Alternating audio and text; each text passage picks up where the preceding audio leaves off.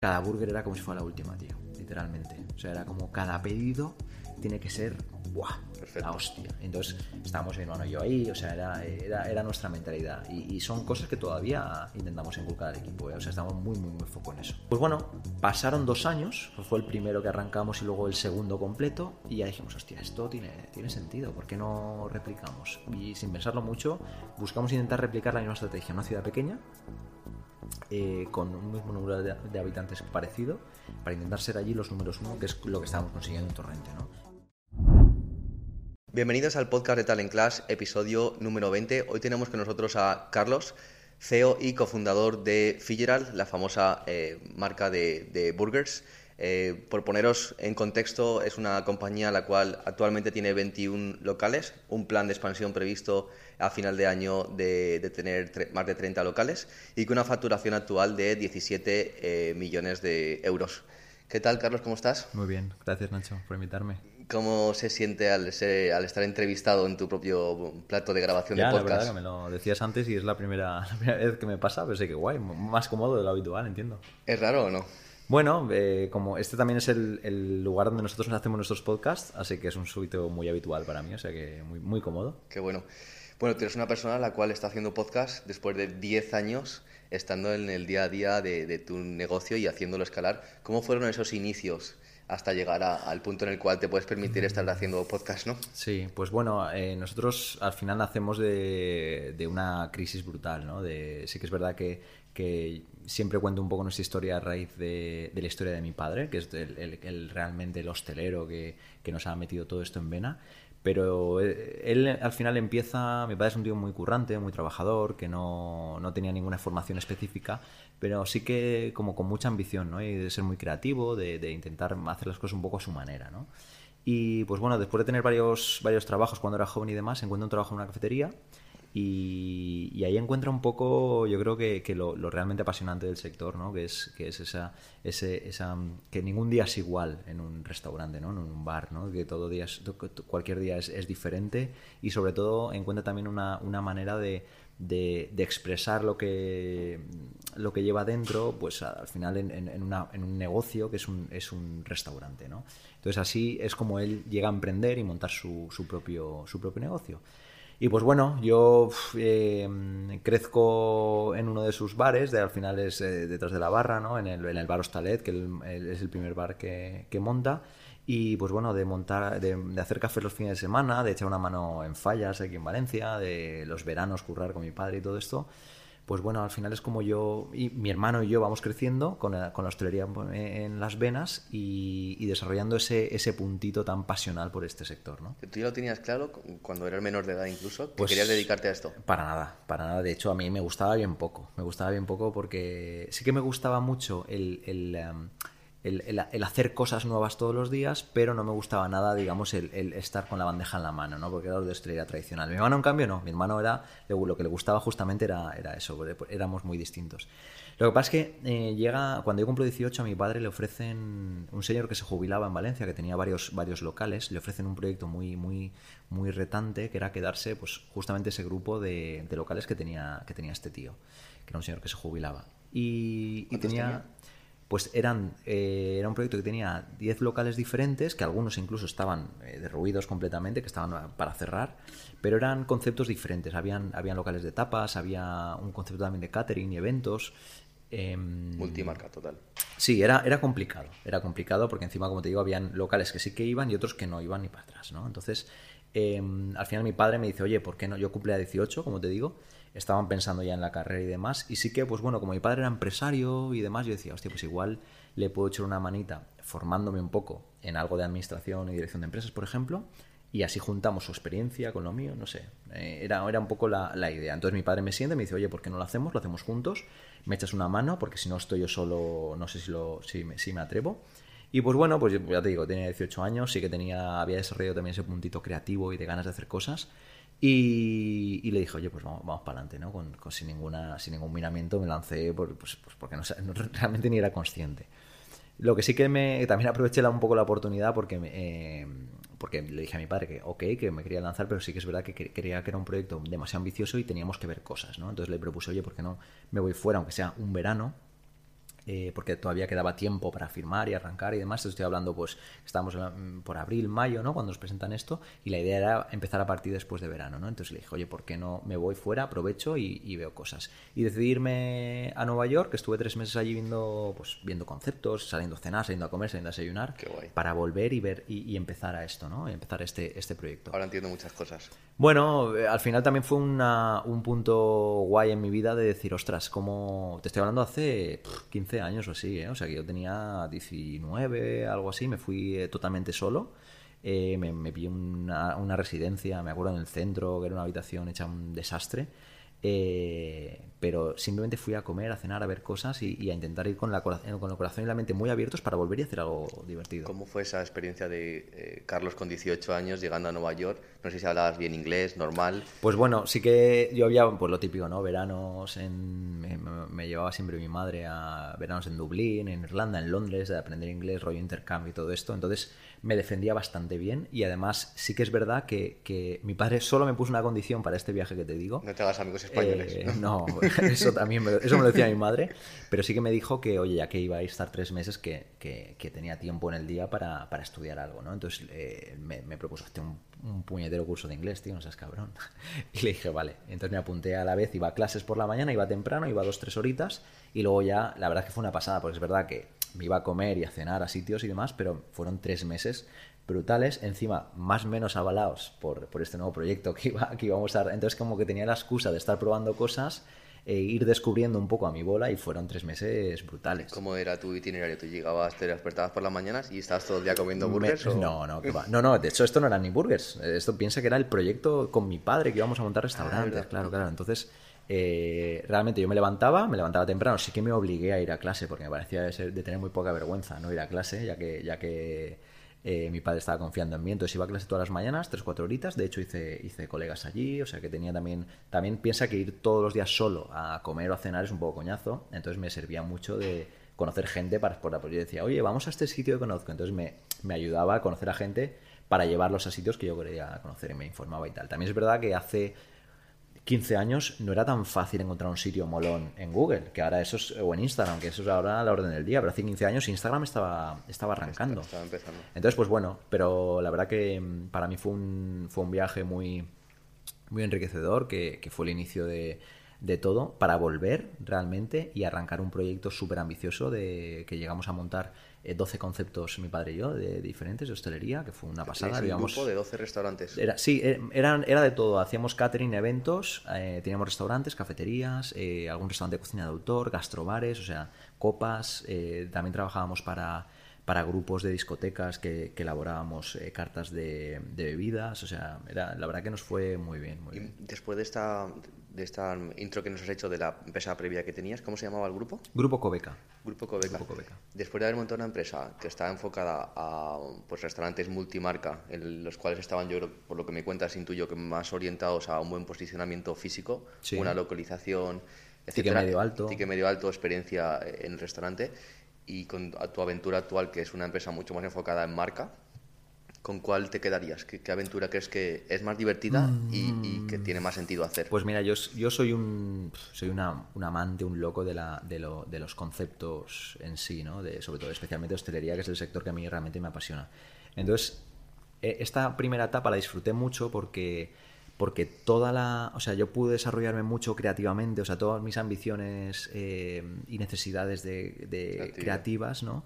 Eh, al montar 10 conceptos o 12 diferentes, era como una pasa. Estaba siempre pensando en, nuevos, nuevos logos, nuevas campañitas, eran mucho más reducidas, ¿no? Pero estaba como creando constantemente cosas, ofertas gastronómicas diferentes. Entonces salía de uno, entraba en otro y era como un, universo completamente diferente y todos los, los, diseñaba y los creaba yo, ¿no? Entonces era como, como una, fue una etapa muy enriquecedora a nivel eh, necesidad vital, ¿no? De, crear cosas que, pese a que era muy joven, esa, yo tenía mucha, mucha ambición de eso, ¿no? Entonces eso me ayudaba mucho, pero sí que es verdad que era eh, muy difícil. Muy el, difícil. El reto de la operativa. Estaba... La operativa, porque al final eh, cada negocio era absolutamente diferente, eh, cada equipo tenía sus diferencias también en, el tipo de personas con las que trabajábamos, incluso el cliente era también diferente, el target era distinto en cada... O sea, era, era, era un poco caos. Entonces, por eso conceptos de hoy que lo hacen así, ¿no? de, de tantas marcas, es, yo lo veo muy complejo. Al final uno de mis grandes aprendizajes de todo eso fue que, pese a que me gustara mucho, sí que en esta segunda etapa de mi vida, después de, después de, salir de ese proyecto, uno de los grandes de las grandes condiciones que me puse a mí mismo para arrancar este nuevo proyecto eh, fue huir de esa complejidad. O sea, fue intentar hacer las cosas fáciles, sencillas y enfocarnos eh, solo en algo que realmente todo mi día eh, se girara en torno a un solo concepto para intentar exprimirlo al, máximo. Al final, yo la perfección eh, se consigue cuando tienes foco en una cosa, tienes obsesión. Sí. ¿Tú crees que se puede conseguir hacer algo muy bien hecho sin obsesionarte en ello? No, yo más que obsesión, porque a veces obsesión es como que parece que estás como una cabra. Yo creo que y no hay que estar como una cabra para crear una empresa. Yo creo que tienes que, tiene que yo siempre me, dicen cómo me, suelen preguntar cómo cómo separas tu vida personal de tu vida de tu vida profesional. Yo es que creo que es, es que es la misma. Es que no creo que no creo que tú tienes que encontrar un equilibrio, ¿vale? Que también es una eterna búsqueda de, de, de, los grandes empresarios. De hecho, hace, hace un poquito leí un, leí un post que puso Andoni de, de Goico, eh, que me pareció, además me sentí súper identificado, eh, donde se sinceró un montón, porque eh, además me, lo menciono sin ningún pudor, porque además que la historia de Goico es tan brutal y una inspiración para, yo creo, para todos. Pero decía justamente que, que, él no, no, creía en este equilibrio ¿no? de intentar estar bien en casa y bien en el trabajo, sino que la vida muchas veces son como momentos y etapas donde vas, tienes que intentar siempre en esa etapa encontrar como, como tu, tu momento de, de, de, estar bien, sano, saludable en todos los ámbitos de tu vida, ¿no? Y es, y es algo que hasta él, eh, que fíjate que es un tío de éxito, que parece que lo ha conseguido todo, que sigue ahí con, con, con su marca al pie del cañón, pues que sigue, sigue teniendo esos momentos como, como nos pasa a, a, un montón de empresarios y de emprendedores que empiezan con su negocio, ¿no? Entonces ese, ese equilibrio al final, más que estar loco, yo creo que es eh, que forme parte de ti, que tú entiendas tu vida como que es tu negocio también y al final es lo que, lo que hace que todo gire y tenga sentido, yo creo. Total. Al final yo creo que los negocios evolucionan tan rápido como evolucionan los, sus equipos y por supuesto su, su CEO o su directivo, ¿no? Totalmente. Entonces yo creo que hay que estar en constante evolución como directivo y, y también en constante formación que está súper vinculado, porque no lo mismo gestionar un local que gestionar 30 locales, como es el reto que te vas a afrontar tú dentro de muy poco, eh, a nivel no solamente de conocimientos y formación, sino también a nivel de equilibrio mental. mental. Total. Yo es una cosa que, trabajo, y además no hace mucho, porque sí que llevo, llevo un tiempo intentando, porque me pasaba mucho, eh, justamente por toda esa búsqueda de ese equilibrio, que, que yo siempre he valorado el, el tener tiempo para mí, para casa, para estar eh, con mi familia, con los míos, porque creo que ese equilibrio hay, que cuidarlo, ¿no? Porque si no, luego eh, en, tu día a día estás como muy, muy confundido con muchas cosas. Y te pongo un ejemplo muy claro que me pasaba a mí.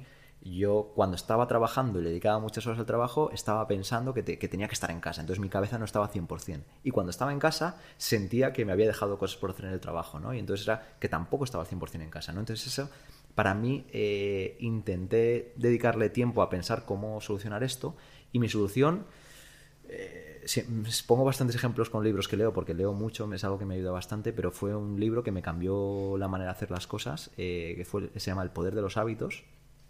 Y este libro lo que me ha ayudado es a, a organizar mi tiempo con una serie de hábitos que intento ser muy estricto todos los días para poder bloquearme un rato de tiempo para cada cosa para tiempo de trabajo, para tiempo de familia, para tiempo con mis peques, que tengo dos, eh, para tiempo para mí, para hacer mi deporte, para leer, para, para... También me gusta hacer yoga y algo de meditación, que estoy empezando, pero el, poder organizar mi, mi día eh, me está pudiendo permitir dedicarle tiempo a las cosas que realmente considero que son importantes para mí. O sea, hablas de time blocking, es decir, eh, por cada, en, esta hora voy a hacer esto, en esta hora voy a hacer esto, y pueden entrar 50 emails, 300 llamadas, Eso es. pueden suceder 100 fuegos. Y es difícil, ¿eh? Es muy, es, muy exigente, muy estricto, pero, pero por ejemplo, yo madrugo mucho, me levanto... Ahora, de hecho, he metido otro hábito hace muy poquito, que es que, me, arranco con la... Una, me compro una bici en casa y arranco en bici para para intentar que los pensamientos fluyan y me levanto más o menos sobre las cinco y media de la mañana, o sea que madrugo mucho.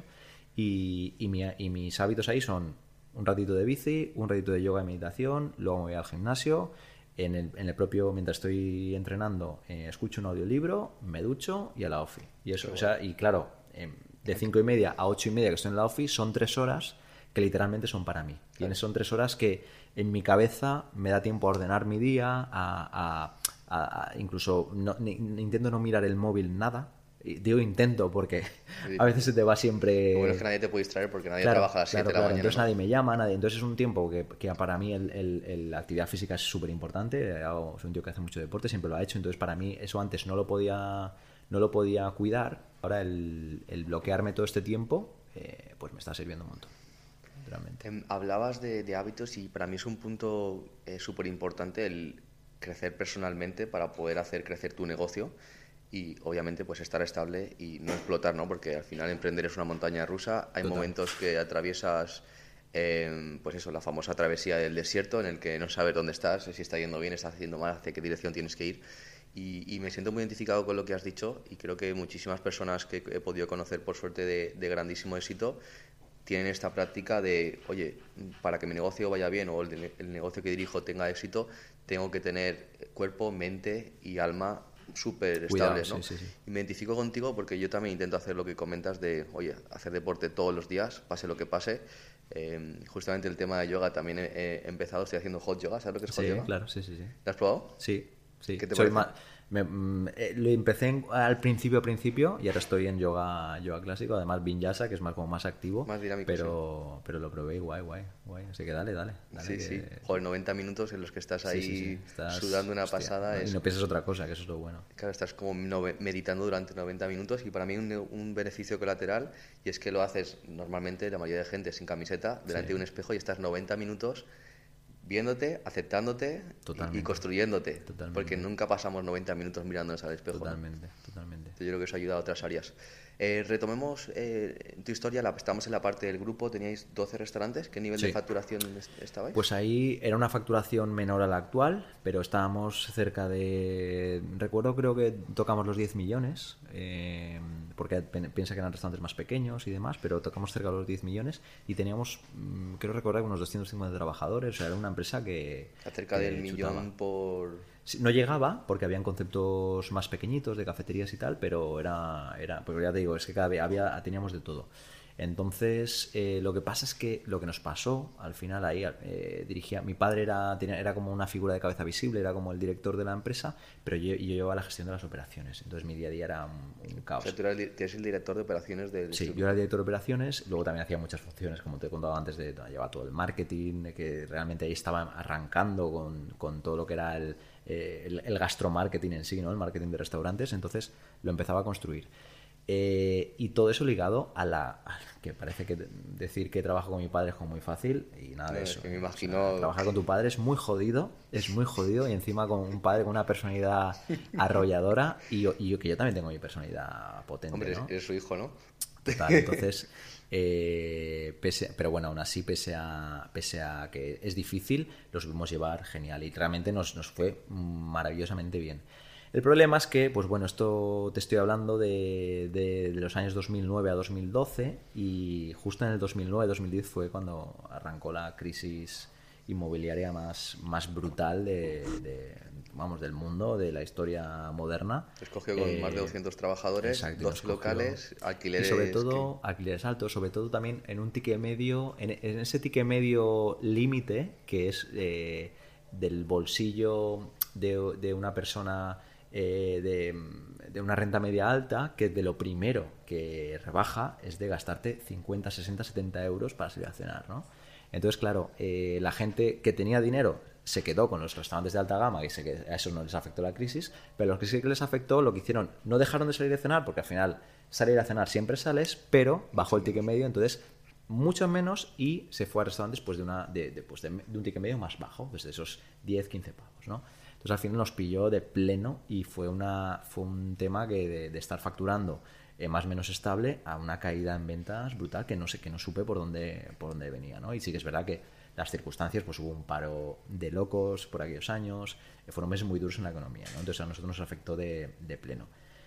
Y no supimos salir, eh, además ligado a esto, tampoco viene al caso, pero tomamos malas decisiones, por qué no decirlo, y luego también es verdad que, se vieron como nuestras vergüenzas, ¿no? nuestros puntos débiles eh, con, sin ir más lejos, con políticas de recursos humanos que no eran sólidas, no teníamos un discurso bien elaborado, eh, sobre todo dentro, sí que nos habíamos enfocado mucho en la experiencia del cliente y en eso éramos top, pero digamos que los cimientos como, como solidez empresarial era como que, que se vieron muy destapados y, y, en un entorno tan crítico como el que nos enfrentábamos, pues al final nos costó la, nos costó la empresa.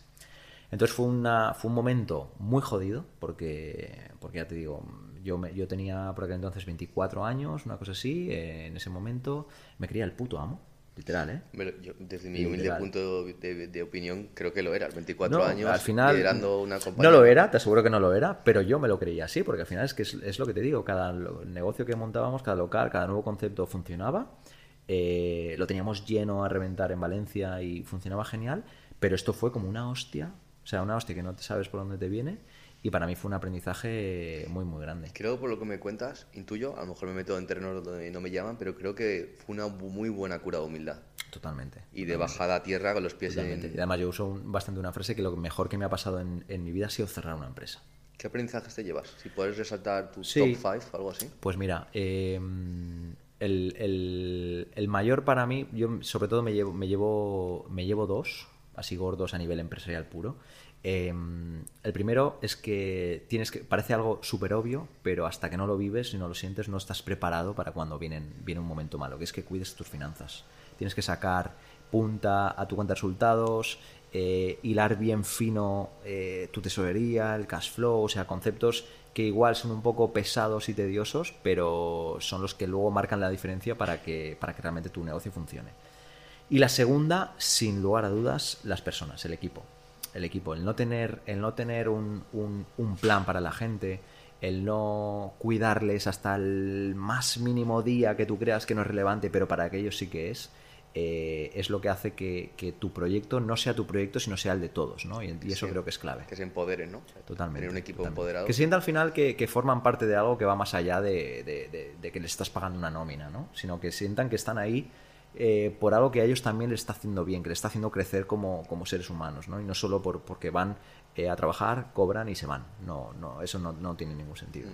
Yo admiro el, los, los, que llamamos segundos emprendedores, ¿no? El, el, empresario emprendedor que ya ha tenido éxito o fracaso, porque al final el éxito y el, y el sí. fracaso es muy relativo. Puedes cerrar una empresa porque no ganas dinero o están perdidas, pero todo el conocimiento que te has llevado y contactos, claro, eso, eso, es un éxito. Eso es oro.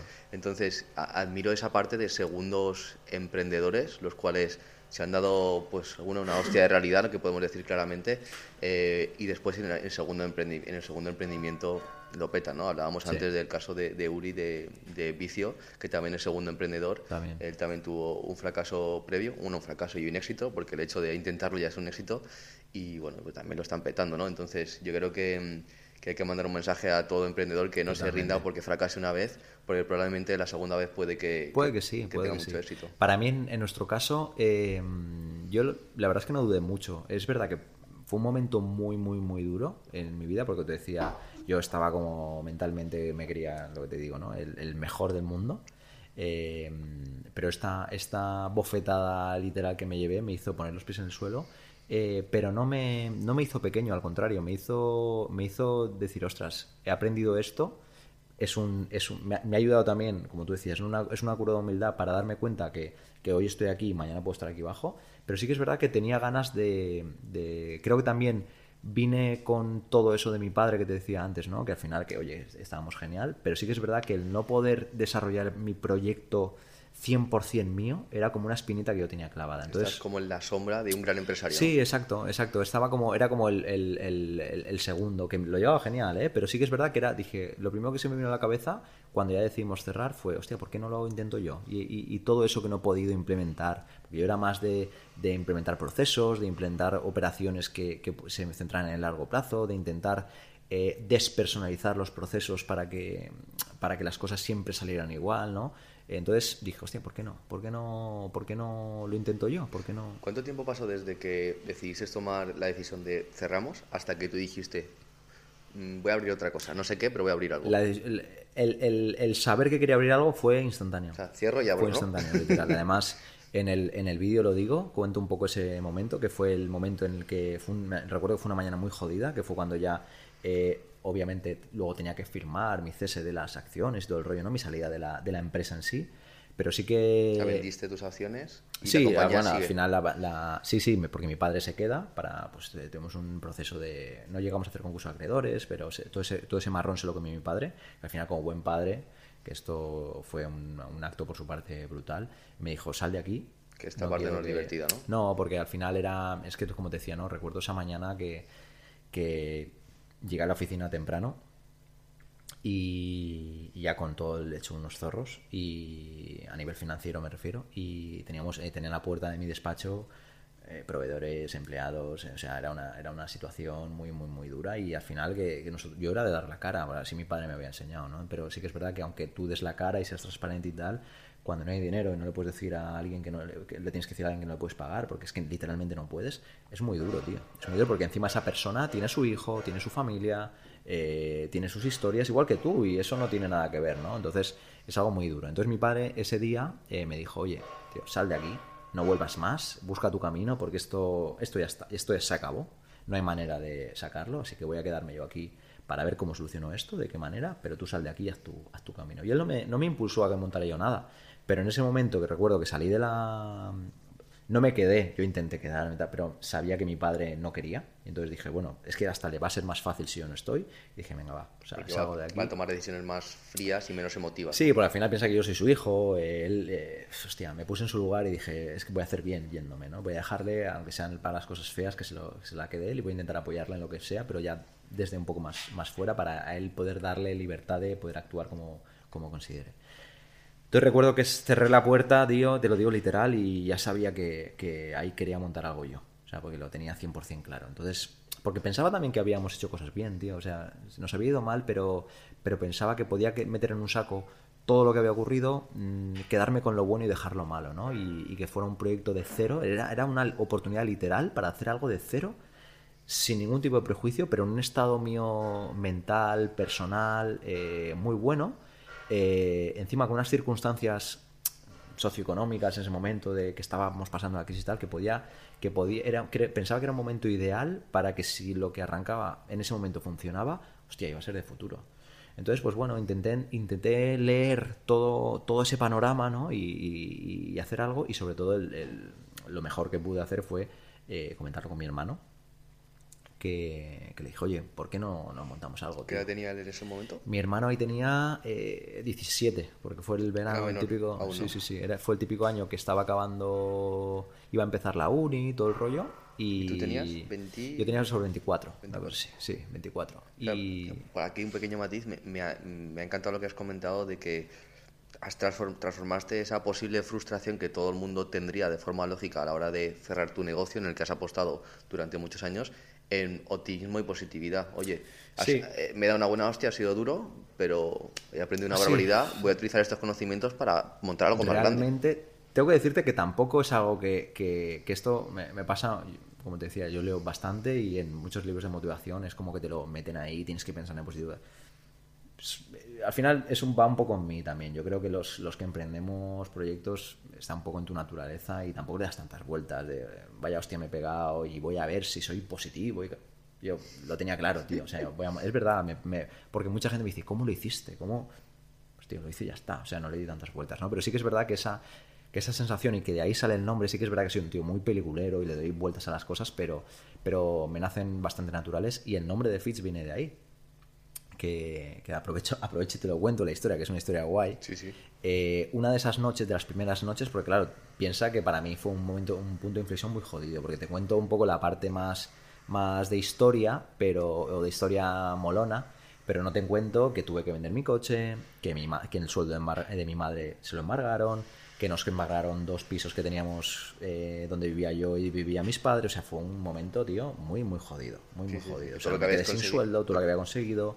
Eh, o sea, fue muy jodido. Entonces, una, una de esas noches, eh, que pese a que soy una persona bastante, bastante positiva y bastante lanzada, tuve, tuve, mis momentos muy duros. Muy duros, claro. Imagínate decirle a toda tu gente, a todos tus amigos, que toda tu empresa, que eras el puto amo, se va a la mierda, tío. O sea, momentos de orgullo muy, muy duros, muy duros. ¿Y todos tus amigos les cuentas las cosas muy buenas y las cosas muy malas? ¿O siempre estás estable porque...? No, la verdad, soy de contar poco, ¿eh? Eso Soy es, eso te iba a decir yo, que al final ni celebras demasiado ni te entristeces demasiado, ¿no? Con No, sí que creo que también he aprendido a celebrar las cosas, porque creo que hay que celebrarlas, porque si no te pasa te encuentras con que con que antes era un sueño montar el segundo restaurante y ahora que voy a montar el 22 la semana que viene es uno más y dices, eso no puede ser, tío. Antes era un sueño montar el segundo y el 22 es como wow y ni siquiera lo celebras, ¿no? Entonces creo que eso hay que encontrar un, un término medio y, y también celebrar tus éxitos, tío, que para eso lo haces, ¿no? Me parece súper com- complicado lo que acabas de decir porque el día a día te come, ¿no? Totalmente. Nosotros, por ejemplo, hemos conseguido hitos que ni nos imaginábamos que íbamos a conseguir en 2022. ¿Y te puedes creer que ni una cerveza nos hemos tomado? Total, total. Pues eso hay que cambiarlo, tío. Eso Ya, hay que cambiarlo. estoy de acuerdo. Eh, ayer, por ejemplo, eh, el, bueno, el podcast que grabamos ayer con Javier Floristán, CEO de La Magia, nos contaba que él cuando empezó hace 22 años, su sueño era montar 100 restaurantes. Y, y en una nota de prensa, no me acuerdo en qué periódico nos dijo, eh, anunció o él eh, dejó reflejado que su ambición era montar 100 restaurantes en X años. Y este año lo va a conseguir. 100 restaurantes. 100 restaurantes. Flipas. Y, y bueno, obviamente está orgulloso y contento, pero la reflexión que sacamos conjuntamente es que ha disfrutado mucho más del proceso que del Claro, superito de hito, 100 ¿no? restaurantes. Ahí está la clave, en, en el, el- el proceso, tío, el camino, ¿no? Disfrutar del camino. Yo creo, es que sin duda eso es, pero sí creo que hay que pararse de vez en cuando a, echar la vista atrás y, joder, para lo bueno y para lo malo, tío. Y, y intentar también celebrar esos, esas pequeñas victorias que al final yo creo que son la, la, la pequeñita felicidad, ¿no? Eh, Yo creo que la felicidad son, son, son ratos, son momentos y esos hay que por lo menos celebrarlos, tío. Sí, porque el objetivo final nunca sabes si lo vas a No. conseguir y el, el- el ser humano de por sí es tan ambicioso que cuando lo cumplas te va a parecer poco vas a querer otro más. claro. Entonces entras en una rueda que no acaba nunca. Claro. Dicho esto, retomamos el punto del de, eh, nombre, el naming Ah, sí. de, de Fitzgerald. Pues nada, pues eso, una de esas, ¿no? como te decía, una de esas noches eh, que- y además creo que fue el- la, una de la, la noche que se lo, lo comenté con mis colegas. Y además me acuerdo que mandé un audio, creo, por WhatsApp, que les dije, tíos, eh, os tengo que contar que mi empresa ya tomado por culo. Pero ya tengo el nombre de la siguiente, ¿no? Sí, No, no, no, eso no se lo dije, ni mucho menos. Pero mi empresa ya tomado por culo. No me llaméis, porque no, no hay más que contar. Se- O sea, me he ido a la mierda y ya veremos. Ya está. Bueno, estuvieron ahí diciéndome tal, pero pues eso, pues fue un momento de, que te pican el orgullo, ¿no? Al final todos tenemos nuestro orgullo, pero pues bueno, fue una noche, fue un día duro y me acuerdo que esa noche eh, me quedé viendo la tele. eh, me acuerdo además que me hice, Yo no bebo, no bebo nada prácticamente. Y me hice un gin tonic. En plan de. Dije, me voy a tomar por culo la vida, ¿sabes? y, un gin tonic, ya ves tú. Pero me acuerdo. Y, me puse una peli, por lo menos, que, que es una de mis pelis favoritas. eh, me gustaba mucho. Ya la había visto mil veces, pero, pero me la puse otra vez. Se llama El curioso caso de Benjamin Button, que seguro que la has visto, ¿no? Sí. Pues al final de la peli, eh, bueno, Brad Pitt, que es el prota, le deja una. La peli es muy guay, y, le deja una nota como a su hija, diciéndole algo así como que, pues que oye, que aunque las cosas te vayan muy mal en la vida, eh, lucha por lo que quieres, eh, trabájalo, trabaja duro, y, y si algún día te das cuenta que no lo has conseguido, pues por lo menos que tengas eh, la, fuerza interior de, de- de volver a empezar de nuevo, ¿no? Y, tío, no sé si era el gin tonic o, o el momento, la situación, pero dije, hostia, qué, qué- qué guay esto, ¿no? Eh, fue un momento muy, muy, era un momento muy duro en mi vida y, y, pues nada, cogí el móvil, acabó la, porque eso es encima es al final, acabó la peli, miré quién puñetas había escrito eso y era de un libro de un tal Francis Scott Fitzgerald. Entonces dije, hostia, es un guiño que en este momento de mi vida me mola, me mola el nombre y tal, y, y ahora suena muy bien, pero piensa cuando, cuando le dije a mi padre, vamos a llamar eh, The Fitzgerald Guggenheim, y dice, pero si no, ni siquiera sé pronunciarlo, tío. Entonces, pues bueno, me da igual, me pareció un, me pareció un guiño brutal para el momento y, y- sobre todo que me hacía recordar de dónde venía, ¿sabes? De, la situación de ese momento, de- de las cenizas, de las ruinas de un proyecto, que al final cuando estás tan abajo, lo único que puedes hacer es ir para arriba, ¿no? O sea, no, ya, de- de- de- ya no puedes ir a menos. Entonces, para mí era. Sí que es verdad que me lo tomé como el proyecto.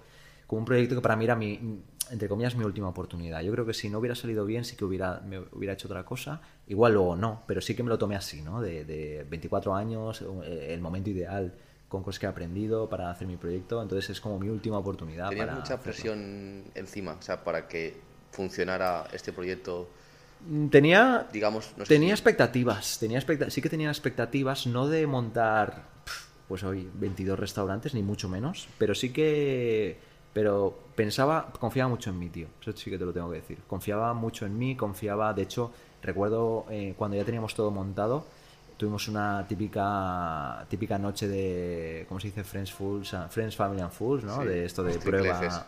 Exacto. De, trajimos a nuestra familia y nos, mi hermano y yo nos pusimos, nos pusimos a cocinar. De hecho, tenemos un par de fotos de ese día, que yo estoy súper joven, mi hermano también.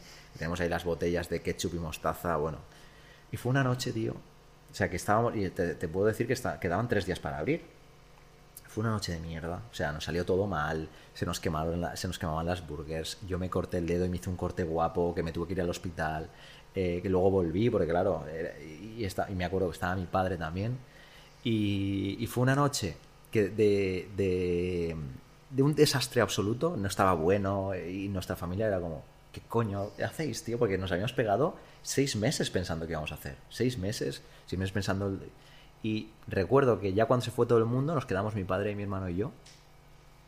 Y ahí, en, justo en, el primer pitch, aquí en, aquí en Torrente, eh, hay un tótem fuera y hay como un banquito. Y además lo recuerdo como si fuera ayer, estoy hablando de las 2 de la mañana.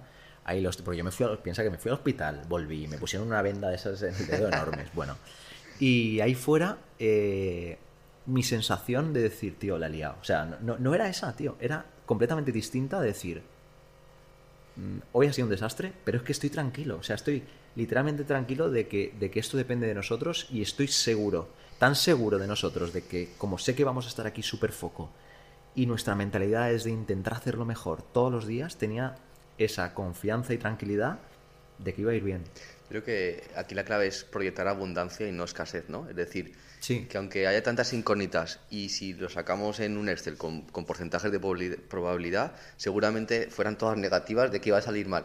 Pero yo creo que es súper importante como líder tener esa visión de abundancia de, mira, esto, si, si, te preguntas a ti mismo, pues probablemente valga, vaya muy mal, pero voy a hacer lo posible para que sea todo un exitazo y ese primer lanzamiento seguro. Sí que, es verdad que es lo que te decía antes, ¿no? De no tomarte las cosas como un libro de motivación, lo típico que te dice. A mí esa noche mi madre me decía, tranquilo cariño, que va a ir bien. O sea, eso es, eso es lo típico, ¿no? Pero tú te puedes decir eso a ti mismo, pero si viene acompañado de energía pura, ¿sabes? De energía de decir, va a ir bien porque lo voy a sacar y porque, me voy, porque voy a estar dedicándole horas, eh, sangre, lágrimas, lo que haga falta, porque realmente creo en ello, ¿no? Entonces yo creo que, fue así un poco como el, éxito de, ese arranque. El producto no era bueno, porque es verdad, empezamos con un producto que, si te enseño cómo era... Eh, nuestra primera burger o nuestras primeras patatas a lo que es hoy, años luz.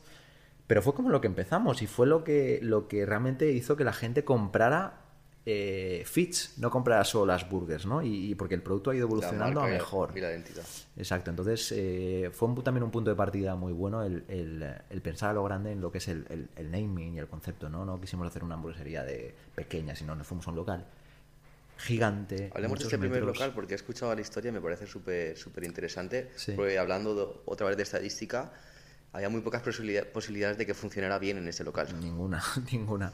Esto fue, pues bueno, fue realmente a, los, a los pocos días de, este día famoso que te contaba de, mi salida por esa oficina allá en, ruinas con tanta deuda y demás mi padre vivía, o sea, mis padres por aquel entonces vivían en Torrente. Perdona, un pequeño matiz. Entonces empezaste esta nueva aventura, perdona, con números rojos. O sea, tú ya empezaste en negativo. Claro, claro, negativo, negativo, totalmente. Sí, de hecho, el, ahora te contaré, pero pudimos montar el local porque mi abuelo me dejó, convencí a mi abuelo para que me dejara algo de pasta. Eh, tu primer inversor fue tu abuelo. Mi, abuelo, un crack. Eh, luego yo convencí al, me fui a, patearme todos los bancos de, Torrente y convencí a, un director para que nos dejara un pequeño préstamo para la freidora, porque era una freidora muy cara y no, no nos llegaba y tuve que pedir un préstamo. Y el resto de cosas, porque esto no, te exagero, esto fue, estas dos cosas, estas dos cifras sumaban 80.000 euros, literalmente, que no teníamos más dinero. Y el resto fue lo que nos encontramos en el propio local, restos de cosas y restos de otros locales de que habíamos cerrado, que, nos que los habíamos guardado en un almacén por, para ir empezando a venderlos y, y, dijo, no los vendamos y vamos a utilizarlos. ¿no? Pues con esto fue como, como arrancó. 80.000 euros, 80 y, euros inmobiliario, y tal. Y literalmente eh, los últimos días nos faltaban, nos faltaban algunas sillas Y mira, te puedo decir que una me la encontré en un contenedor, que dije, esta ya está viva, tío, esta me vale. En un contenedor ahí puesto, y esto te lo, te lo digo literal. Y un par o tres más fueron de casa de mi abuela. Qué Que bueno. era, porque eh, empezamos con una imagen. Claro, fue una imagen que nació natural, que yo tengo cierta gracia para, para montar esos espacios, y era una especie de sitio rústico, vintage, urbano, eh, y, y- y todo en- eh, parecía que estaba como muy pensado, y, y nada de eso. O sea, que tu abuelo le pediste pasta y tres sillas. Esa- no, esa fue mi otra abuela. Ah, Esa fue la que también puso su, su granito de arena. Y hablemos del primer local. ¿Qué había, qué negocio había anteriormente y por qué probablemente no iba a funcionar bien? Pues mira, como te digo, eh, mi padre es un chalao de la hostelería, eh, pese a que estar como estaba, que estaba en, las ruinas, ¿no? Eh, cerrando su empresa, nuestra empresa. eh, pues una mañana que salió a que salió a andar o a correr por aquí por, Torrente, se encontró este local que ya llevaba tiempo cerrado, que era, un Burger King, un antiguo Burger King, que se había mudado a la entrada de Torrente, o se habían cambiado la ubicación, porque se ve que no les iba bien y se habían cambiado la entrada de Torrente para poner lo típico, ¿no? El Auto King y todo este rollo. Y se había quedado un local enorme, un esquinazo muy grande, pero que era complicado estaba en una zona que no, que no había mucho movimiento de Torrente. Entonces, eh, mi padre pasó por ahí y como, como con buen olfato hostelero, eh, pues nada, llamó al oye, que estoy aquí viendo tal, y el propietario estaba cerca, se pasó, eh, y mi padre le dijo, me encanta, eh, y, era barato, era un local muy barato porque no pasaban ni las ratas, ya te digo. Y, y le dijo, nada, si me deja una pequeña señal, tal, le dejó el DNI a, este señor, y le dejó y claro, me llama mi padre al a los dos o tres días y me dice, y, hablando de, porque le llamé, le llamé para preguntar, oye papá, ¿cómo va la cosa? Y dice, hostia, me acabo de acordar, el otro día, andando por Torrente, me encontré un local que me encantó, el antiguo Burger King, ¿te acuerdas? Tal. Y yo, hostia, ¿y qué has hecho? Pues mira, lo he dejado la señal, no tenía dinero, le he dejado mi DNI a este señor y para que porque quiero que venga a verlo, porque me ha dicho que tenía tal y nada, sí, es, es que es una historia muy heavy. Y, y entonces lo que, claro, y me dijo mi padre, ves a verlo y pídele el DNI, aunque sea, o sea, aunque no os guste, ir a verlo y coño, que tiene mi DNI, ir a pedírselo. Tu padre te iba poniendo trampas por el camino. No, no, pero que esto fue así. No, no, tampoco pensáis, es que mi padre es así. Y entonces eh, llamé a mi hermano y le dije, oye, mi papá está empeñado que vayamos a ver este local. Yo no lo veo, además no. Y tú ya sabías que querías montar un concepto de burgers. No, no, no, para nada. Para no, nada, ¿no? para nada. Yo sí que el último concepto que habíamos montado sí que había, en, en el grupo Cobeca, sí que había, habíamos, uno de los gastrobares habíamos puesto una hamburguesa como muy gourmet. Y la, y la habíamos petado con esa burger. Y en Madrid empezaban a en Valencia solo había un sitio que se llamaba Mediterránea de Hamburguesas, en Valencia, aparte de Foster, McDonald's y tal, ¿vale? Eh, pero eh, restaurantes de hamburguesas, solo de hamburguesas, no, no, no existían, más allá de las grandes cadenas, ¿no?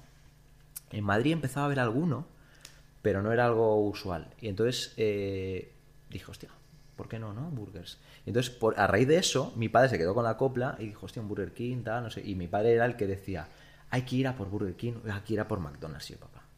Vamos a ver, McDonald's, tú sabes, o sea, no es, no es irte a... Es como si quieres ser el Real Madrid mañana, o sea, es, es imposible. Decía, ya, pero, pero podemos hacerlo. Y yo, hostia, O sea, tu padre, la visión de tu padre era seguir- ser el nuevo McDonald's o el nuevo Burger King. Sí, ¿no? sí, mi padre estaba como una cabra. Yo, Bueno, claro, un visionario. Sí, vamos.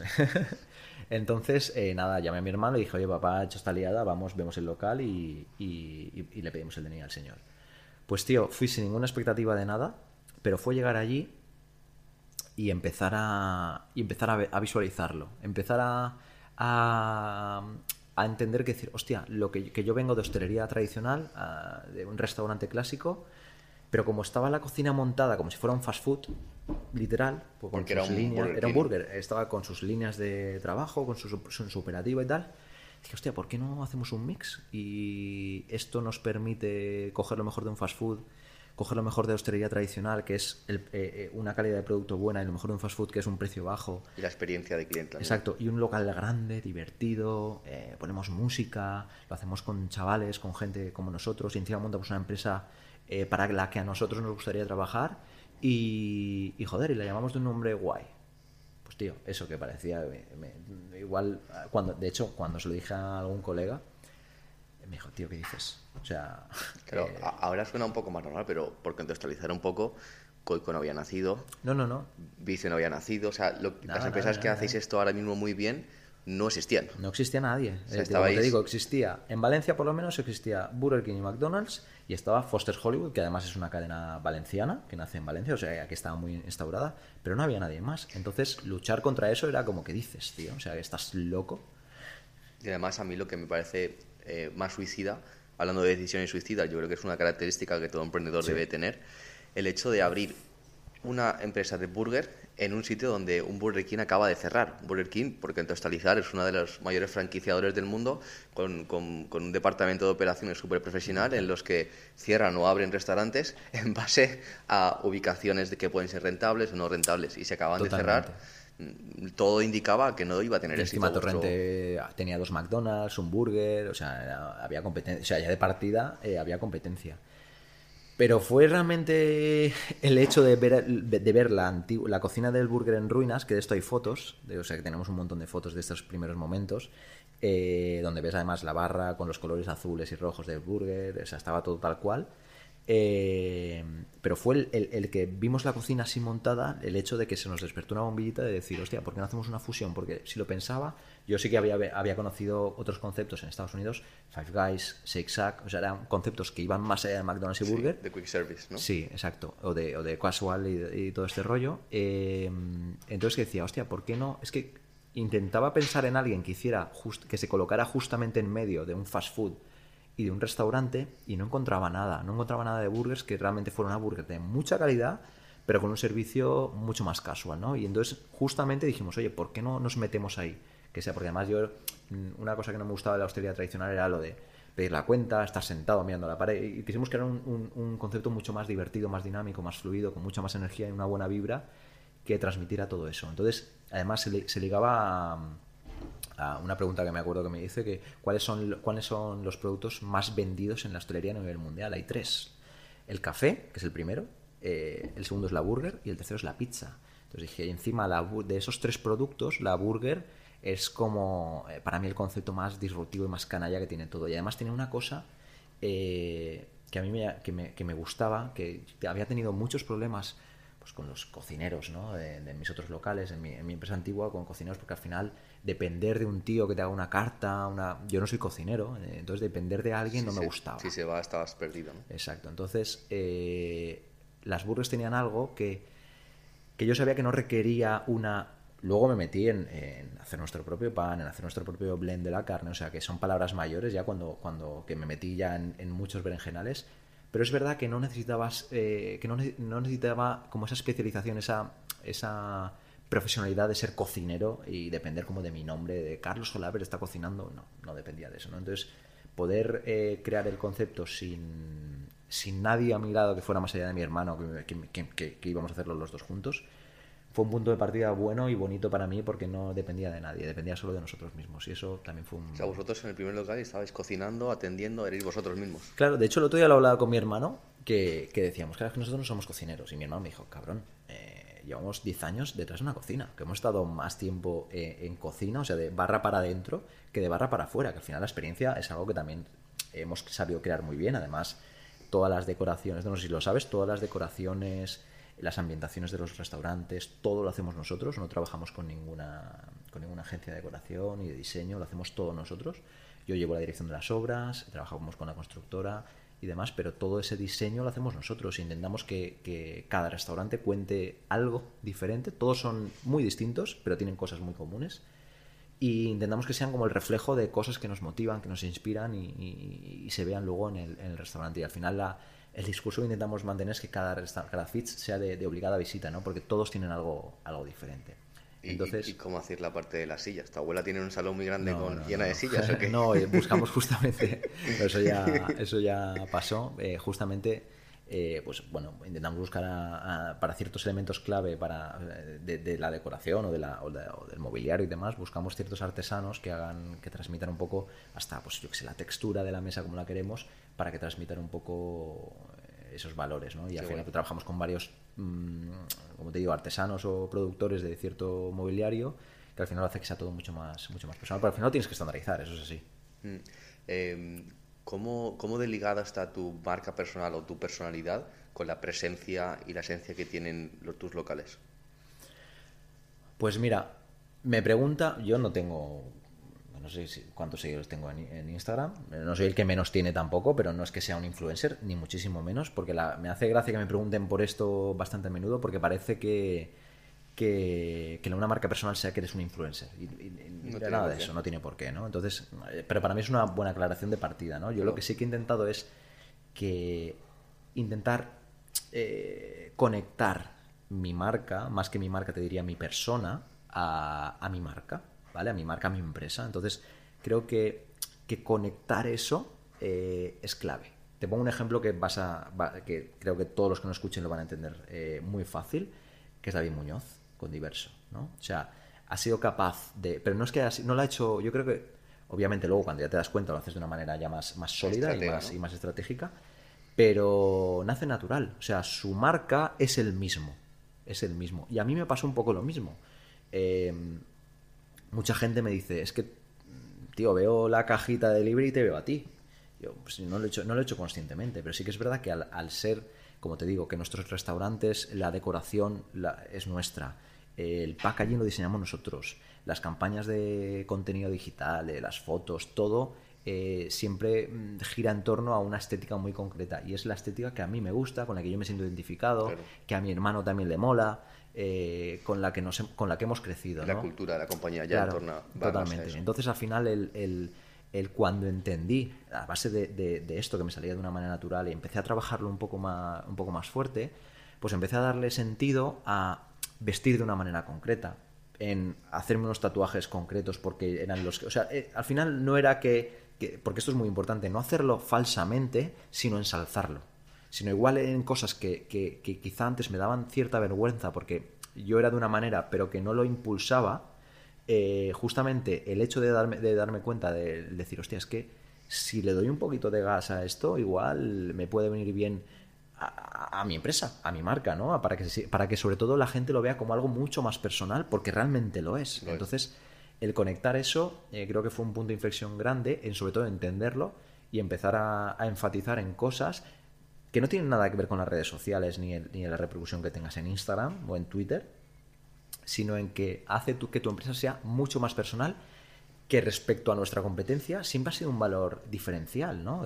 Porque tú piensas en McDonald's y no piensas en, nadie. En- cuando piensas en Fitch o lo que nos pasa con el cliente muy fiel, piensa en nosotros, tío. Y eso es algo que, que creo que es un valor, o cuando tú piensas en diverso, piensas en David Muñoz, ¿no? Eso es un valor que es verdad, nosotros todavía somos, pues oye, tenemos 20 restaurantes en comparativa con nuestra, nuestras competencias, tienen miles de restaurantes por el mundo, Bueno. no, no tenemos ni, una, ni, ni- un atisbo de sombra que hacer, ¿no? Eh, pero sí que es verdad que, que creo que también jugamos con nuestras armas y una gran arma que tenemos, desde mi punto de vista, es justamente representar valores personales que hagan que nuestro cliente se sienta identificado más allá que con nuestro producto, sino con unos valores que tienen que ver con nuestra cultura, nuestra filosofía y nuestra manera de entender el mundo. Ujú. El- al final, el tener una marca personal muy sólida, y, am- y también estoy de acuerdo contigo, tener una marca personal no quiere decir ser famoso en redes sociales, sino pues, tener claro quién eres y, y al final pues divulgarlo de esa forma en los valores de la compañía, en tus amigos cuando hablas con ellos, en tu pareja, etcétera. Y yo creo que es, una, es un arma de doble filo, y antes lo comentábamos, es decir, creo que una marca personal, si se potencia de una forma estratégica, puede potenciar tu negocio, pero ¿qué pasa cuando el día de mañana, no sé si David Muñoz, que poníamos el ejemplo antes, seguirá toda la vida hasta que se jubile si llega ese día detrás de, de su negocio? O no sé si tú, tú- será tu caso también, pero si hay un momento en el que te desvinculas de tu empresa, mm, puede que a la- al negocio le falte una pata. ¿no? Entonces yo creo que potencias, pero también eh, es una dependes de ella, o tu negocio puede llegar a depender de ella. Bueno, te pongo otro ejemplo. Eh, Steve Jobs se marchó y Apple sigue siendo Sí, una de las empresas más, bueno, o la, o la empresa top 1 del mundo. Yo Mm. creo que Tesla, si un día Elon Musk no está, o Amazon si Jeff Bezos no está, pues Amazon seguirá siendo un pepino descomunal. Entonces, pues bueno, al final eh, yo creo que, que lo importante también, obviamente, creo que, que el generar una marca personal con el, eh, en torno a un CEO o a una persona concreta,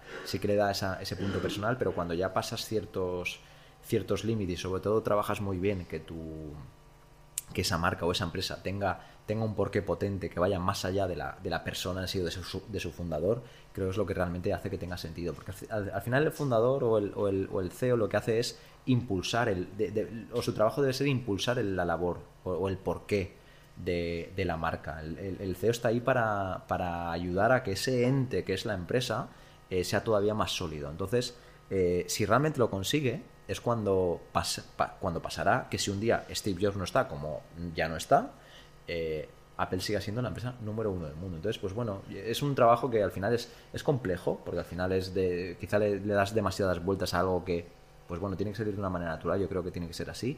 Sí que fomenta y, y, y eh, créetelo, sé transparente, sé honesto y al final las cosas, pues bueno, creo que vas conectando los puntos y van viniendo solas.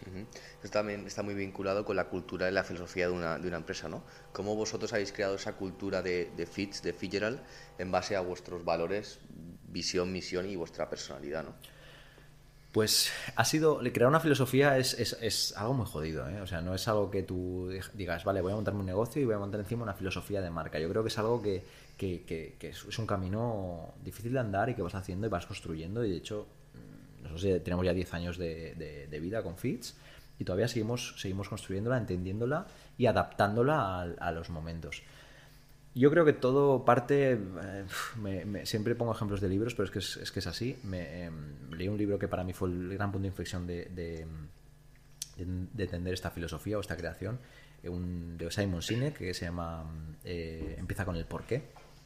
Y, y, y, este porqué es algo que a mí me ha, me ha dado mucho que pensar. Él, te lo cuenta como, con que la, todas las empresas saben qué es lo que hacen algunas aportan un valor añadido con el cómo, de, o sea, dicen cómo lo hacen, sí. pero muy poquitas te dicen por qué lo hacen. ¿no? Entonces, yo creo que las, las, las, empresas que realmente marcan la diferencia tienen ese porqué súper arraigado y, y, todas las personas compran ese porqué. O sea, todas las personas que trabajan dentro, el CEO, incluso sus clientes, eh, y a veces incluso sin saberlo, eh, se sienten eh, como, como enroladas en ese porqué, ¿no? Están, están, lo compran. Y al final entender y, encontrar eh, tu porqué creo que es lo que marca un poco la diferencia. Yo al final cuando le daba muchas vueltas a esto, partía de algo de, que para mí era lo que realmente pensaba o consideraba que, iba a marcar la diferencia en todo más allá de las hamburguesas. Las hamburguesas era lo que iba a hacer. ¿no? Y cómo iba a hacerlo, iba a montar restaurantes, pero ¿por qué iba a hacerlo? ¿Por qué? Me, me encontré preguntándome por qué iba a hacer esto, ¿no? Después de venía de una crisis, de cerrar mi empresa, de una situación muy jodida en mi familia, porque puñetas quería empezar otro proyecto, ¿no? Y no irme a Bali a hacer surf y estar Claro, tranquilo. claro. Entonces, eh, realmente era porque, porque yo creía, eh, creía, pero vamos, ciegamente y, y, y, me salía de una manera natural, creía en mi capacidad para hacer algo grande. Creía que, que ostras, si, si, si daba todo de mí, si me formaba, eh, si luchaba por ello, podía hacer algo realmente grande y que, joder, y que mi nombre fuera importante para otras personas, más allá de, de, ser famoso, ni mucho menos iba por ahí, sino que realmente pudiera aportar a otras personas a que, a que fueran también, eh, hostia, que encontraran su, su, su, manera de hacer las cosas, ¿no? Entonces, ese, ese sentimiento, cuando me di cuenta de lo que realmente yo sentía, eh, empecé a darle un poquito de forma y, empecé a darme cuenta que era algo que, que, que mi hermano y yo contagiábamos al resto, ¿no? Que esa que, el, hecho de montar una, una, marca de burgers que nacía de una crisis era ya solo el hecho de, ir a por todas sin ningún miedo al fracaso. ¿no? Entonces esa, ese espíritu se contagió, se contagiaba y, incluso conectábamos con personas, con chavales, que de una manera natural y sin pensarlo intentábamos buscar a alguien que, que realmente viniera a hacer una entrevista porque quería trabajar, porque decía, es que eh, quiero hacer esto, o quiero pillarme un piso, o quiero sacarme una carrera, o quiero aprobar la oposición, o quiero irme de viaje, lo que fuera, ¿no? Pero que no fuera, y aquí siempre decía yo lo mismo, que no, era, no fuera una persona que estuviera los, los, entre semana eh, viendo pasapalabra a las 6 de la tarde en casa, ¿no? O sea, que fuera una persona que, que quería ser dueño de, de, de, su camino, ¿no? Y que FIS fuera un trampolín para Exacto. conseguir su siguiente objetivo. Totalmente. Entonces, eh, cuando empezamos a entender esta, esta política o esta filosofía, empecemos a, a, a como a, decirlo más y, y, y, a, cuidarla y, y a, decirlo más alto y más fuerte, ¿no? Y, te puedo asegurar que la peña decía, estáis flipados, estáis flipados, que sí, las personas, tal, pero es que es que nuestro día a día funcionaba así, tío. Montamos una cultura donde los chavales venían a, pasarlo bien porque al final conectábamos personas con una misma manera de entender las cosas sin ni siquiera saberlo. Porque al final mm, creo que hay ciertas cosas que se contagian sin que tú lo sepas y al final te rodeas de personas como tú. Como tú, con tú, porque al final eh, esa afinidad es lo que, lo que hace que te juntes, ¿no? Entonces, piensa que juntamos en un espacio de 400 metros a 20 tíos y tías eh, con ambición, eh, con ganas de hacer cosas nuevas, con ganas de vivir. Y, fue como, hostia, es que esto nos está haciendo mejores los unos a los otros, ¿no? Y, y, ninguno era cocinero, porque también te lo digo, a día de hoy, en 10 años, no hemos contratado ni un cocinero, siempre ha sido todo interno. Esa sensación se contagiaba en intentar hacer las cosas un poquito mejor cada vez. Y ya no solo nosotros, sino era, vamos a intentar hacer mejor esta burger, vamos a intentar hacer mejor esta sesión de fotos para que esto salga mejor, vamos a intentar hacer mejor esta receta y esa retroalimentación constante de los unos a los otros creó una cultura donde todos íbamos en una misma dirección que era vamos a intentar sacar nuestra puñetera mejor versión, tío. Y sé que es difícil de creer, pero ha sido lo que nos ha movido desde el primer día y es algo bastante, bastante intangible, pero te aseguro que hoy eh, seguimos teniendo gente vamos, que está súper comprometida con esta filosofía. Hemos siempre apostado por, la, por el talento interno, por crecimiento de, siempre en casa. Y hoy, pues bueno, nuestra directora de recursos humanos, Gabriela, eh, empezó en el horno, por ejemplo, así decirlo. ¿Cómo atraéis, retenéis y, mantenéis bueno, motivados a, los equipos? Pues Mira, esto, esta, esta filosofía, nosotros llegó un momento que empezamos a llamarlo el, el, el espíritu fits, ¿no? Era algo que era, que era como muy estaba a la orden del día, no, el espíritu fits, el espíritu fits. Y cuando ya empezamos a tener bastantes locales, eh, algo que, que, me pasó, que nosotros estábamos muy, mi hermano y yo estábamos muy presentes en el día a día de los locales, y visitábamos uno otro, entonces yo, pues al final llega un punto que conoces a todo el mundo, con, con tres, cuatro locales, y puedes llegar a todo. Pero cuando empezamos a tener seis locales, ya empecé a ver y dije, ostras, ya no conozco a todo el mundo, tío. O sea, era algo que, que me costaba verlo, ¿no? Entonces, al final, como nosotros éramos los portavoces de ese espíritu, eh, una cosa que me preocupaba era que, ahora ese espíritu lo tenían, lo tenían que pasar los, los, managers, que llamamos nosotros, nuestros gerentes, eran los que de repente eran los encargados de transmitir esa, esa mentalidad, ¿no? Entonces, más allá de, que obviamente nosotros eh, seleccionábamos a esos gerentes con ciertas cualidades para que eh, verlos capacitados para transmitir esa, buena vibra, pero sí que es verdad que también eh, yo creía que teníamos que transformar ese espíritu en cosas tangibles, en cosas reales que ya se convirtieran en, cosas que tuvieran que ver más con políticas de recursos humanos que simplemente en que haya un buen ambiente en el, trabajo. ¿no? Entonces empezamos a tomar decisiones que tuvieran que ver justamente con esto, ¿no? con, con, el día a día de la, contratación en sí misma, ¿no? con beneficios que pudiéramos aportar a los empleados y empezar a hablar ya de, de una estructura compleja eh, de trabajadores. Y entonces, pues bueno, te puedo decir cosas que empezamos a hacer.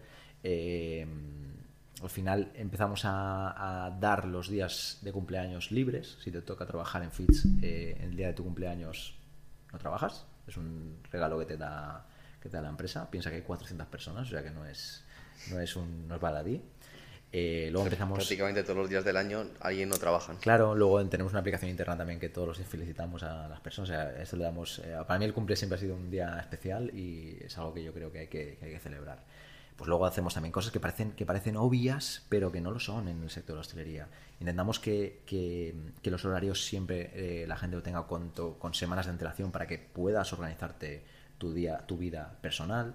Eh, obviamente vamos siempre como somos súper legales, súper, súper legales, no pasamos ni una en temas de convenio, o sea, no somos súper estrictos en que, en que, lo que lo que hay que hacer hay que hacerlo y no intentamos trolear a nadie. Y por, por desgracia, el sector de la hostelería, esto pasa mucho, pasa mucho, ¿no? Típicos contratos de, de, gente que trabaja 50 horas en un contrato de 20. poco profesionalizado. entonces, esto nosotros siempre hemos intentado huir, ¿no?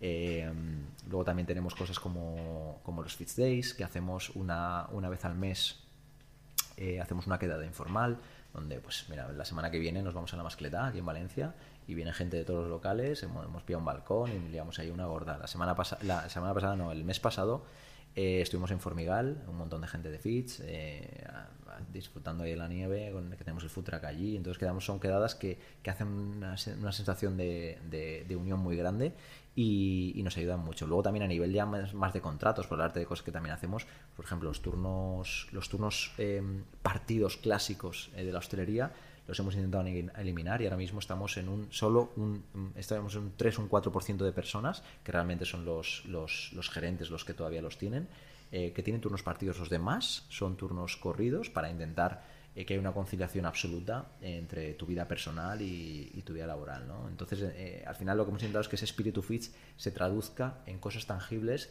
en beneficios para, para la gente que trabaja con nosotros y que intentar retener o de alguna manera o que la gente esté a gusto, ¿no? más que retener. talento.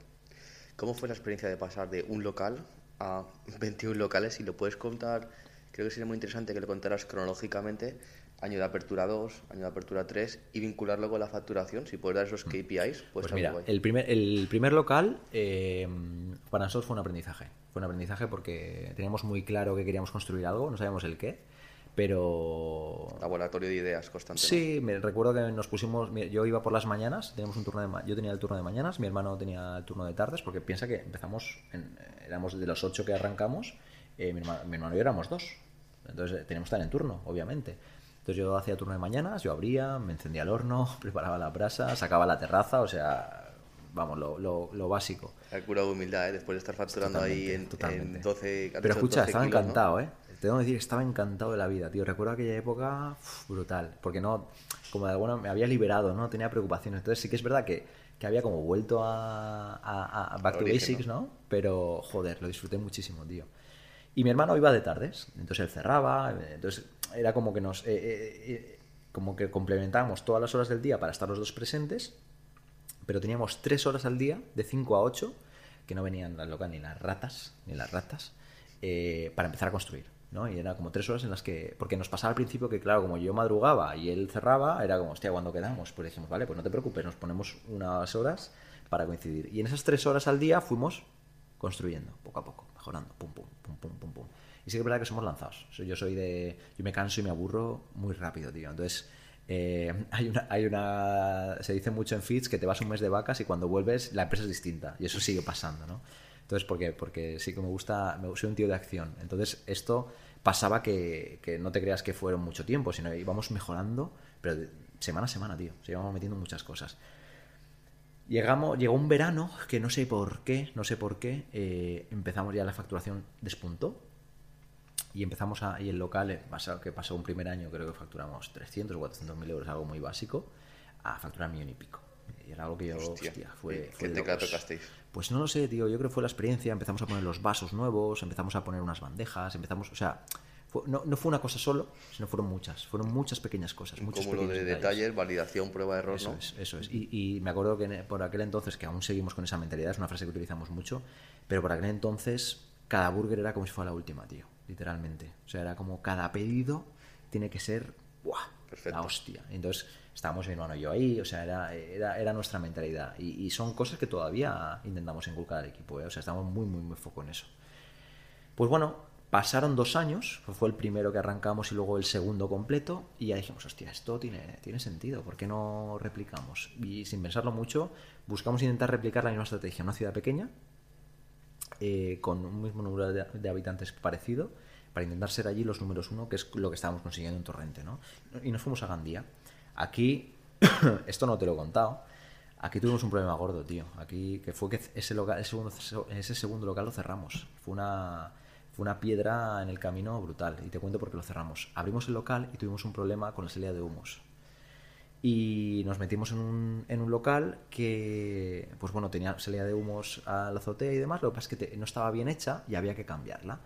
Entonces, los vecinos de ese edificio no querían, bajo ningún concepto, montar un restaurante, que tener un restaurante bajo.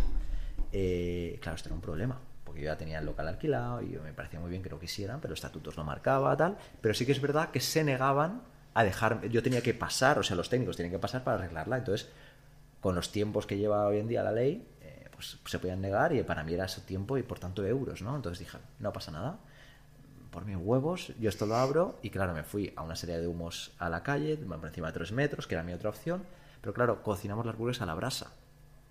Entonces, la, la, brasa, con el contacto con las burgers, genera un, genera un humo y un olor, eh, un olor brutal, ¿no? Entonces, fue una decisión que no, que horrible. O sea, que no, es que había que tirar la, la serie de humos por la azotea sí o sí, ¿no? Entonces, pero ya cambiamos, esto eran, estoy hablando de semanas, dinó la basura, eh, denuncias de los vecinos, o sea, fue una situación horrible. Y nada, acabamos, la situación pudo con nosotros, no porque no nos quedamos en una, en una situación de bloqueo absoluto, los vecinos consiguieron bloquearnos porque ya nos pusimos el ayuntamiento encima en contra, porque habíamos, todo bueno, fue un desastre, tío. ¿Te cerrasteis antes de abrir? Llegamos a abrir, llegamos a trabajar creo que un mes y medio, una cosa así, pero no, no nos dejaron continuar, el ayuntamiento nos cerró y bueno, fue un, fue otro, otro de los grandes puntos de reflexión. ¿Y qué tal es ese, ese mes, ese primer mes de apertura? ¿Hubo Muy una bien, aceptación? petamos, sí, sí, sí, lo O sea que el petamos, concepto estaba petamos. validado, el, error es. había sido no mirar las licencias Exacto, antes de abrir. exacto. ¿no? El error al final fue eh, no asegurarnos de, de algo que hoy en día hacemos. Vamos, esto fue un aprendizaje, fue, fue un, fue un coste brutal porque recuerdo que aquella obra ya nos metimos en todavía más dinero. Antes te hablaba de 80.000 euros, que te he dicho antes. El CAPE es Eh, interesante. ¿no? Exacto, ahora ya estamos hablando de cerca de 300.000 y fue toda la basura. Eh, bueno, nos quedamos con la, con la obra. El mobiliario, obra, lo- O sea, perdón, de- perdimos todo lo que es la obra, las instalaciones, y lo que hicimos fue, eh, con un par de pelotas, tío, eh, dijimos, vale, no pasa nada. Vamos a buscar un local y lo cambiamos. Y entonces, en un mes, esto es literal, en un mes, en 30 días, hicimos una obra en un local que estaba como 300, eh, 300 metros apartado, con carros de Mercadona, literal. Eh, íbamos moviendo las sillas, está todo el equipo, porque además no despedimos a nadie, porque el equipo era bueno. Hicimos la obra entre todos. Obviamente hubo que pues, tirar, o sea, fue, fue, fue una obra pura y dura. Pero en un mes eh, ha sido la obra récord, porque además es que no teníamos dinero y fue como hay que abrir sí o sí, y lo conseguimos. Y me acuerdo además un 11 de diciembre que abrimos en, en ese segundo local de Gandía y, y hasta hoy, tío. Y Gandía es uno de nuestros locales más pepino. Eh, que aún así seguimos teniendo resquicios de, y cositas de vecinos antiguos que, que- que- al final son las ciudades pequeñas lo malo que tiene, que es, de- que- que es como un pueblo, como el que dice, ¿no? Eh, ¿Qué pero bueno. de licencias obtuviste ahí? ¿Qué error cometiste que ya habéis dejado de cometer? Pues el error fue eh, realmente no mirar bien, o sea, no asegurar, no hacer una visita previa, eh, fiarnos, fiarnos del propietario que nos dijo esto está todo ok y no pasa nada. Y, y- y claro, yo, mm, el- lo que nos había pasado con el, con el horno nuestro, eh, estábamos en el local de Tor, solo en un local, en Torrente, la salida de humo estaba muy clara y no, no habíamos tenido problemas. Entonces no pensábamos que tenía, o sea, no sabíamos que podía darnos tantos problemas. Entonces, el, el hecho de, de- de ver que, no- que el alma de nuestro, de nuestro producto era la brasa y un local era viable si podíamos meter un horno de brasa o no, pues fue como, vale, ahora vamos a ver locales que si no se puede poner una serie de humos a la azotea sin ningún tipo de problema, no vamos a meternos. Entonces, fue el, el- el averiguar esto con el segundo local fue clave Fue importante, ¿no? fue clave, porque ya fue como el punto de, de inflexión de decir, vale, todos los locales que cojamos a partir de ahora, este es el condicionante. Segunda apertura, abrís ya en un local que sí que te conseguiste el tema de la licencia de salida de humos.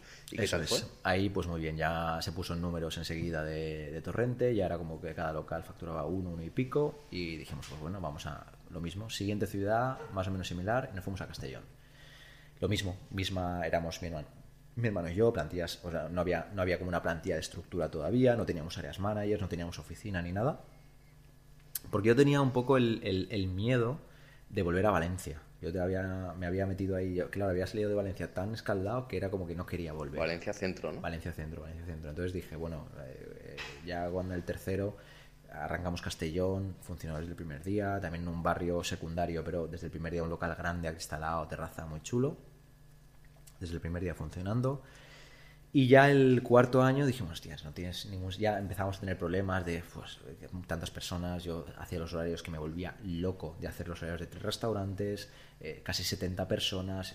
Necesitamos ya algo de estructura, ¿no? Entonces eh, nos planteamos decir, bueno, pues ¿por qué no abrimos ya en Valencia también? Porque no tiene ningún sentido no probar el modelo en, en una ciudad como Valencia. Eh, vamos a testarlo y a la vez montamos una pequeña oficinita, eh, porque ah, por aquel entonces eh, estábamos en un almacencito en el local de Torrente que habíamos guardado ahí con un ordenador y una mesita, ahí no se podía trabajar, o sea, era imposible. Entonces aprovechamos, montamos el primer local en Valencia, eh, por el barrio de Benimaclet. eh, también fuimos bastante conservadores, nos fuimos a un local que pagábamos una risa de alquiler en, una, en un barrio grande, era un local muy grande, pero también desde el primer día lo petamos, la gente ya nos empezaba a conocer, era como, ¿por qué no estáis en Valencia? Entonces había que abrir en Valencia, ¿no? Entonces este local funcionó bien, muy bien también desde el primer día y fue también ese momento donde empezamos a construir una pequeñita estructura, empezamos a tener el primer área manager, empezamos a tener una persona ya enfocada en, como te comentaba antes, ¿no? en, en pensar en esas políticas de recursos humanos, en crear los horarios, las altas, las bajas. Operaciones eh, centrales que yo creo que a partir de un volumen de cuatro o cinco restaurantes es cuando hay que empezar a pensar en ellas. ¿no? Totalmente, totalmente. Y buscar sinergias entre ellos. Eso es, entonces ese fue el, punto también de, de empezar a, a, verlo ya como algo más organizado, un formato más de cadena y demás. ¿no? Entonces empezábamos a, a crear más procesos y más operaciones para, para, para que todos los restaurantes fueran iguales. Y, continuábamos con las facturaciones, ¿no? Así que había algún restaurante que despuntaba más que otro, pero esas facturaciones de millón y pico y demás. Eh, ya estáis consolidando el negocio. Eso es, eso es. Y además el primer local, seguía Torrente, seguía siendo, no sé si por el efecto que a día de hoy sigue pasando, el local número uno. No sé si es porque es el primero o por qué, pero sigue, sigue batiendo récords de venta. Que Torrente es, un, es, un, es un, nuestra, nuestra primera ciudad en la que estamos súper súper contentos. Montamos el quinto también en Valencia, en otra ubicación que, porque Valencia al final era una ciudad grande, era una, ciudad que, nos permitía poner varias, ubicaciones y, todavía estábamos en ese punto de, O sea, no quise desfocalizar un poco eh, el foco que teníamos, que era empezar a crear esa estructura y entonces, pues, oye, no nos, no nos vayamos a otra ciudad lejos, vamos a seguir un añito más aquí. Entonces, nuestra, nuestra ambición era como un local al año, era un poco lo que nos habíamos, lo que nos habíamos planteado. Y el sexto eh, dijimos, oye, ya que estamos en Castellón eh, y en Valencia, eh, teníamos Gandía a mitad camino, pues oye, vamos a, vamos a llegar a Alicante, ¿no? Y nos pusimos como que los seis primeros cubriéramos Valencia, Castellón y. En Gran Vía, ¿verdad? Eso es, eso es. Y ahí estaréis, entiendo que por los 10 millones más o menos de facturación, si vais a un. Sí, no llegaba, no, no, no, no llegaba. yo creo que estábamos en 8, una cosa así, en 8 porque ahí además acabamos de abrir y demás. Y, nada, Alicante nos costó, Alicante sí que tengo que decir que no, nos costó, porque nos fuimos a un barrio, eh, también un barrio muy residencial, eh, intentando replicar lo que nos había funcionado por aquel entonces, pero ahí nos chocamos un poco con que la gente no nos conocía. Ahí tuvimos que hacer un trabajo más de, de, calle, exacto, de, empezar a, a trabajar mucho redes y demás. Y siempre que no, hemos tenido algún problema de ventas con, alguna, con algún local, eh, lo que hemos intentado es hacer un ejercicio de decir, oye, no tiene mucho sentido intentar atraer a la gente con, con ofertas y con rollos raros de ven y te regalo no sé qué, ¿no? Intentamos hacerlo con una política siempre de, de, cuidar mucho las burgas, tío, de cuidar mucho el producto, porque al final el, el, mejor marketing es que la gente vuelva, la gente hable, la gente diga, hostia, me he comido una hamburguesa en un sitio brutal y eso es lo que intentamos cuidar. Y así fue como literalmente hicimos que Alicante fuera otro pepino, ¿no? Cuidando cada burger, cada, cada operación como, como, como si fuera la última. Y, así llegamos a seis. conseguiste llegar a, los estándares de facturación que tenéis en el Exacto, exacto. Y, y hoy en día se, se, mantienen. Y así llegamos a seis. Eh, en, en, aquel año eh, empezaron a, a venir empresas a interesarse por nosotros, hacíamos mucho ruido, eh, teníamos una imagen de marca muy potente, eh, éramos algo como un poquito especial o algo fuera de que salía un poco de lo normal. Y, empezaron a interesarse pues algún fondito, alguna empresa eh, para invertir y, nosotros éramos como muy por casa en el fondo. Éramos dos chavales que sabíamos de restaurantes pero no sabíamos de restauración organizada, ¿no? Entonces fue un momento en que a mí me abrió los ojos de decir, hostia, esto ya no es un bar, o sea, esto ya es una empresa esto es algo que, incluso hay gente dispuesta a pagar dinero por esto. Yo no me lo había planteado porque hoy, parece que cuando estamos en este sector, y sobre todo también a raíz del caso de Goico, ¿no? que parece que, todo el objetivo siempre sea eh, vender tu empresa y llevarte miles de millones, tío. Y eso, eso no es así. Eso, eso, es, eso es un resultado de, hacer muchas cosas previas antes. ¿no? Y si esto no te gusta y no te apasiona, eh, no tiene ningún sentido. ¿no? Entonces, yo no me lo había planteado nunca así. Pero sí que es verdad que dije, hostia, es que es verdad que hemos llegado hasta aquí, igual podemos llegar a, Madrid, que ya era un sueño, ¿no? Era de, hostia, imagínate un Fitch en Madrid. O sea, es que eso era, yo lo hablaba con mi hermano, un Fitch en Madrid, tío. Madre mía, 10 locales, imagínate la cifra, tenemos 6. Eh, y, entonces teníamos ya, empezamos a tener problemas de, con, con, bancos, porque al final, no teníamos nada, veníamos de una crisis, yo no tenía nada que avalara. Entonces los bancos nos decían, chicos, si queréis seguir creciendo o esperáis un poquito a tener más facturación o... Reinvertir beneficios y tal. O, o metéis a alguien. Entonces, aprovechando esta situación, empezamos a escuchar cosas y cuando ya empezamos a dar números, me acuerdo que también fue una cura de humildad, que los números que nos veían eran, chicos, facturáis mucho, pero... Levita. Levita. De hecho, me acuerdo que yo no sabía lo que era levita, tío. O sea, no, esa era una palabra que, que yo no, no sabía. Y dije, ¿qué? ¿El qué?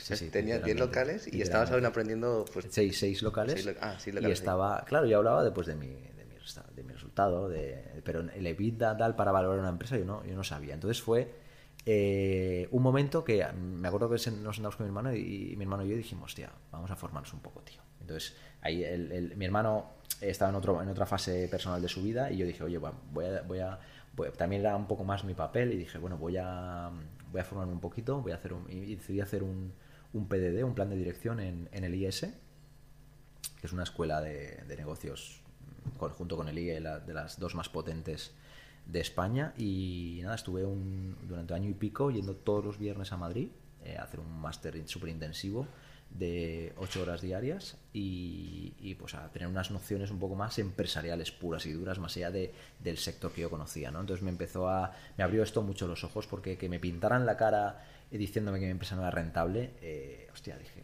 esto hay que cambiarlo entonces por un lado decidí formarme y segundo eh, decidí conectar con gente que me, que me aportara valor para esos cimientos de la empresa, empezar a darles forma para si algún día mm, teníamos que ser atractivos para un tercero, poder, poder serlo, porque me había dado cuenta que facturábamos mucho, éramos atractivos a nivel comercial, pero en números no lo éramos. O tener mentores o consultores, gente que ya hubiera pasado por los pasos que tú ibas a pasar. Sí, sí, sí. Entonces, eh, no tanto por ahí, sino porque me costaba, o sea, me costaba encontrar a alguien que hubiera vendido su empresa en el sector hostelería pero eh, justo en el, en el máster este que hice, dije, hostia, es que este, los profesores son expertos. Y lo que hice fácil, contraté a tres de los profesores que más pensaba que me podían ayudar. Me senté con ellos, de, hice tutorías y tal, y dije, oye, ¿por qué no...? ¿Por qué no te vienes a Valencia, hacemos un plan y te pago por esto, tío? O sea, que, y, y, vi a un profesor de... Mm, a Pablo, para desarrollar las políticas de recursos humanos, eh, y a, a, Guido y a Rubén, que fueron, que me ayudaron más en la parte financiera y de estrategia. Entonces, eh, para mí fue un punto de inflexión porque pudimos tomar una serie de decisiones eh, en políticas de precio, en, ciertas cosas de producto, en ciertas cosas de políticas de, con las personas que hicieron que la empresa a nivel eh, financiero y numérico pasara a otro puñetero nivel. Profesionalizaros. Totalmente. Entonces pusimos definir, pudimos definir unos objetivos a nivel numérico, unos KPIs y tal, que, que íbamos evolucionando y sobre todo meter en el mismo loop a los equipos. Entonces esto fue, fue clave. ¿Qué pasó? Que al año, al año literal, eh, de repente la empresa valía una pasta que te cagas, literalmente, literalmente. Por el EBITDA que Por el EBITDA, porque, porque conseguimos cambiar una, en la política de precios varias cosas, eh, ser más rentables y centrarnos en un objetivo, algo que nunca habíamos hecho, nunca habíamos tenido el objetivo de ganar dinero.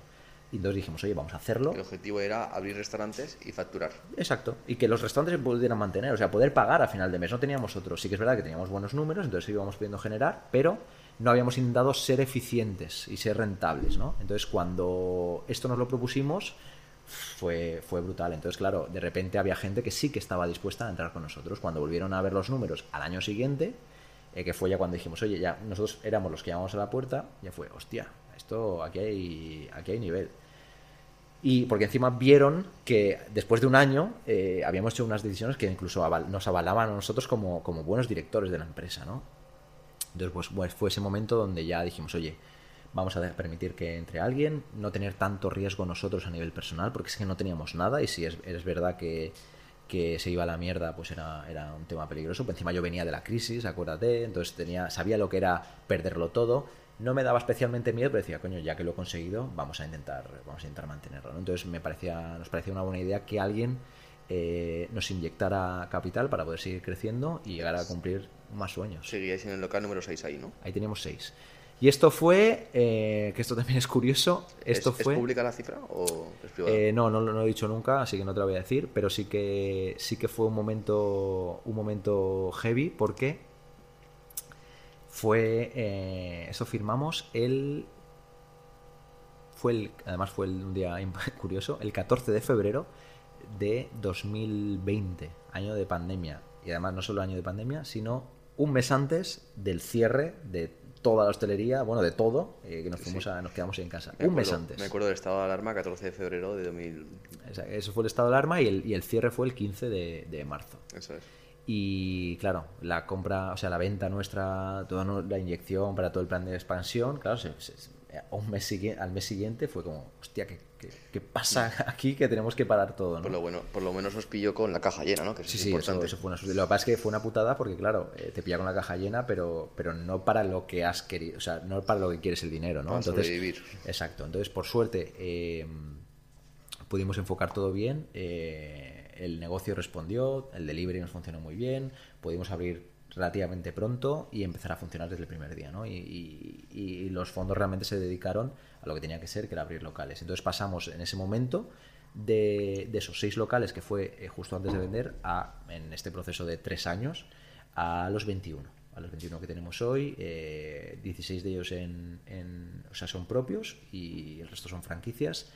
Y, la verdad que una experiencia en sociedad que ha sido muy buena, sobre todo porque eh, nuestros socios nos han permitido continuar, entendieron que para nosotros era como el punto de, el punto de sí o no, entendieron que, tenían que permitir hacer las cosas eh, como, como las habíamos hecho hasta ahora, ¿no? que era un poco lo que marcaba la diferencia y obviamente nosotros íbamos a estar dispuestos a escuchar a, para a seguir construyendo esos cimientos para poder pasar de seis locales a 21, que las cosas tenían que cambiar bastante, por sobre todo ser mucho más organizados. Ir de la mano con alguien que tuviera experiencia en eso, eh, considerábamos que era, que era clave. Sí, sí, que ya lo hubiera conseguido antes. Yo creo que eso es un punto muy, muy interesante porque muchas veces los emprendedores por ego eh, intentan no dejarse ayudar porque piensan que lo pueden saber todo o que lo van a hacer por su propia cuenta. Pero yo creo que esta gente yo no es consciente de lo rápido que pueden ir y las decisiones acertadas que pueden tomar si se dejan mentorizar o guiar, como bien claro. indicas. Esto lo, lo, cuento un poco en el, en el, en el vídeo. Eh, que hemos hecho un módulo de socio sí, o no, ¿no? En el máster, por, poner en contexto. En el máster, correcto, de socio sí o no. Yo, lo, yo creo que, que, es un trabajo que tú tienes que también reflexionar mucho, ¿no? Eh, hay gente que tiene opinión para todo y me pregunta mucha gente, ¿y por qué no fuisteis solos? Y por...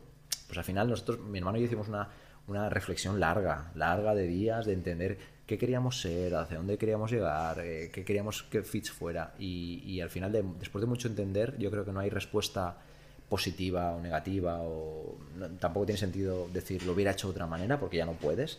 Entonces, eh, yo creo que es una decisión que tienes que tomar con todo. Si vas, vas. Si no vas, no vas. Pero no te, no te arrepientas porque eso no, va, no te va a llevar a ningún lado. Entonces, para no arrepentirte, lo que tienes que... que, yo lo que, el, consejo que siempre doy es que intentes hacer lo que te nace del corazón. Lo que crees que, que te aporta a ti, que te aporta a tu gente, que te aporta a tu familia, que te aporta, que aporta también a tu equipo y realmente cumple con, lo, con las expectativas que tienes de, de, llevar tu empresa, ¿no?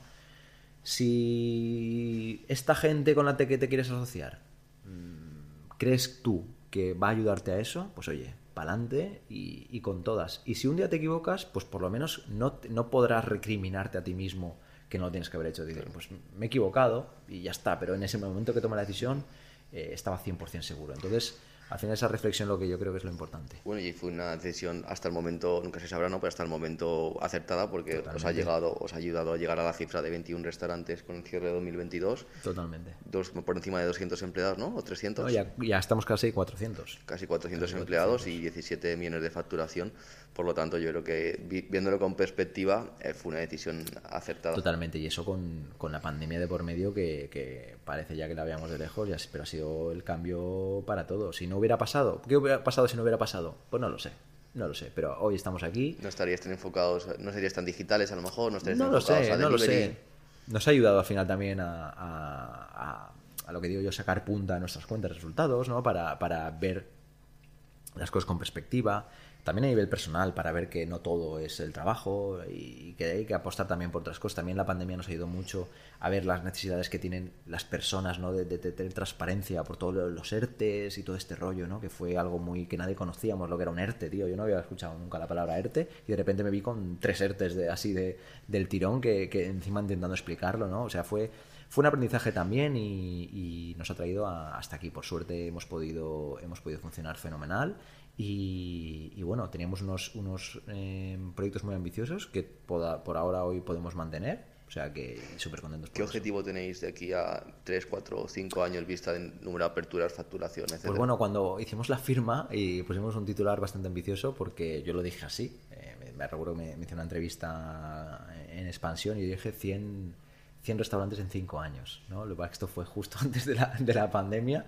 Entonces, claro, si ponemos en paréntesis este año, nos estamos intentando crecer de una manera, de una manera muy, muy, muy, muy ascendente. Eh, el año pasado fue el primer año que conseguimos abrir cuatro, cuatro restaurantes de golpe.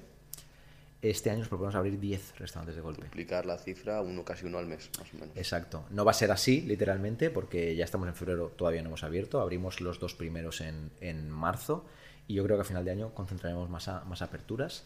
Eh, pero es un poco los objetivos que tenemos. Así a, a, corto plazo, por así decirlo, eh, el mayor reto es pasar de 21, a, de 21 puntos de venta hoy a 30 a final de, del año. Eh, y luego, pues bueno, intentar eh, esa cifra de 100 yo creo que es lo que, lo que, lo que me he puesto en mi cabeza porque lo dije un día y, y por qué no conseguirlo, ¿no? Y además creo que es un reto muy bonito, sobre todo llegar a, más que, más que un número, a mí sí que me gustaría eh, estar en, en, en, ciudades españolas que realmente a mí me dicen, ostras, estar en Barcelona, ¿no? Que antes era el reto estar en Madrid, ¿no? Ahora este año llegaremos a Barcelona y es como, wow, o Sevilla, que encima es una ciudad que me encanta, que, que está muy poquitas veces, pero la veo como, Sevilla, tío, o sea, estar en Total. Sevilla, ¿no? Entonces, o el norte también me, me llama mucho la atención de tener un, y, y, siempre lo digo, siempre, esto mismo yo lo hablamos mucho de, hostia, imagínate que vas a Granada, además yo hago, hago snow y, y, voy mucho a Granada por Sierra Nevada, y siempre digo, hostia, un ficha aquí, tío, y eso es una sensación que encima este año hemos firmado Granada también. Qué bueno. Y llegaremos. Así que es como, joder, tío, muy, muy guay. ¿100 restaurantes antes de los 40 o después? Antes 100%. Eras de los 100%. empresarios con más restaurantes en, en, España antes de cumplir 40. Ojalá, ojalá, te digo antes 100% porque eso, eso, ahí sí que me has tocado algo que, que me lo he puesto, ¿no? De, de objetivo, el, el, antes de los 40. Además, de hecho, quiero que sea antes incluso casi en los 39, o sea que que bien queda poquito, pero ahí estamos. Qué bueno. Ahí estamos. Um, ya por ir cerrando el podcast um, y, y, hablando de tu, de tu, hermano, que es un, bueno, pues una persona que has mencionado durante toda tu, tu, historia, ¿sois hermanos y después socios o socios y después hermanos? ¿Lo mezcláis, lo separáis? ¿Cómo es esa relación? Somos hermanos con, to, con todas las de con todo lo que ello conlleva. Hermanos, amigos, socios, familia. ¿Es tu mejor amigo? Totalmente, totalmente. Es, es, y sobre todo es alguien que, que yo también lo digo en el, en el máster, que es alguien que, que, el éxito nuestro, o sea, el éxito de Fitch ha sido, primero, yo creo que un trabajo de, de, de nuestros padres, que no hay día que recuerde que mi, mi madre siempre me decía, eh, tu hermano es lo único que tienes. Cuando discutíamos, tío, mi madre, igual discutíamos con una gilipollez, y mi madre me decía, tu hermano es lo único que tienes. Y no sé, tío, y, y creo que eso ha, ha metido como ha dejado huella en nosotros, además nos llevamos, nos llevamos tiempo, nos llevamos al final siete años casi, y, pero mi hermano, hemos estado siempre juntos, tío. No, yo me iba con mis colegas y mi hermano tenía siete años menos. Pero mi, es verdad que mi hermano es un tío súper maduro, es como mentalmente muy avanzado para su edad, es un tío muy, muy inteligente. El cabrón sabe de todo, eh, de lo que sea, de lo que sea. Es un tío muy, muy espabilado. Entonces ha sido como, como te digo, como siempre ha estado como unos años por encima eh, de, su edad. Entonces hemos crecido muy, muy, muy juntos. Pese a tener una diferencia de edad grande, hemos estado siempre muy, muy, muy, muy juntos. Entonces, ese trabajo de mis padres yo creo que, que, hizo que, pese a ser muy diferentes, porque son muy, muy, muy, muy diferentes, eh, pero es una diferencia bastante constructiva, porque yo soy un tío mucho más pasional, eh, más estratega, veo como el largo plazo, el futuro, me, soy mucho más creativo, más filosófico. Y tu hermano eh, es aquí y ahora. Y mi hermano, muy operativo. Además, si me pongo el mismo ejemplo, yo igual estoy en una, una charla en Fitch diciendo, tíos, tenemos que conseguir esto porque esto nos va a llevar al siguiente nivel, con, con energía, no sé qué tal.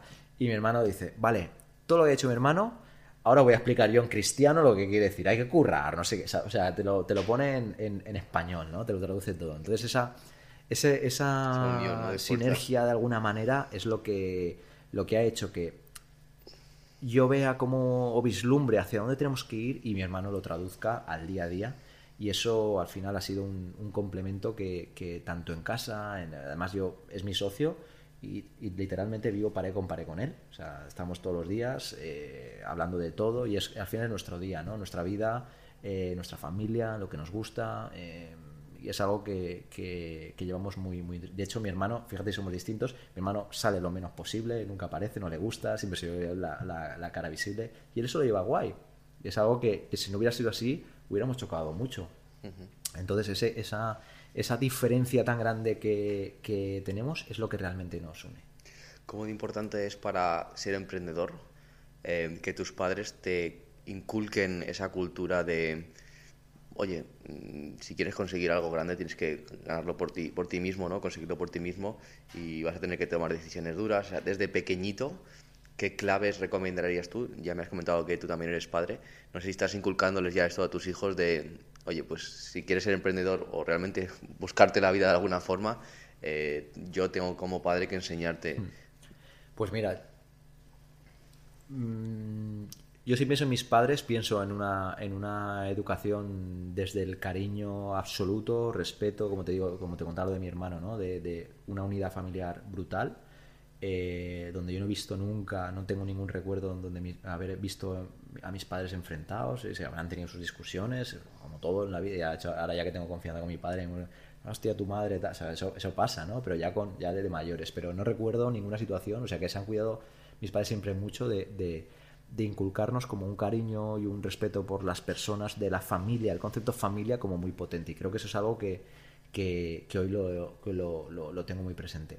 Luego, eh, mi madre me, ha, me ha, transmitido siempre mucho eh, como el arte, la creatividad, sin ser una persona muy creativa, ¿no? pero sí que el cuidado por la historia, eh, por, literatura, cosas que ella es profesora y, eso le, apasiona mucho, ¿no? Entonces, el tener eso presente en casa también a mí me ha despertado muchas cosas. Y en cambio, mi padre es un tío eh, mucho más pasional, mucho más de fuerza, de, por mis huevos, ¿sabes? Por mis huevos. Es un tío que le, encanta el deporte, muy competitivo.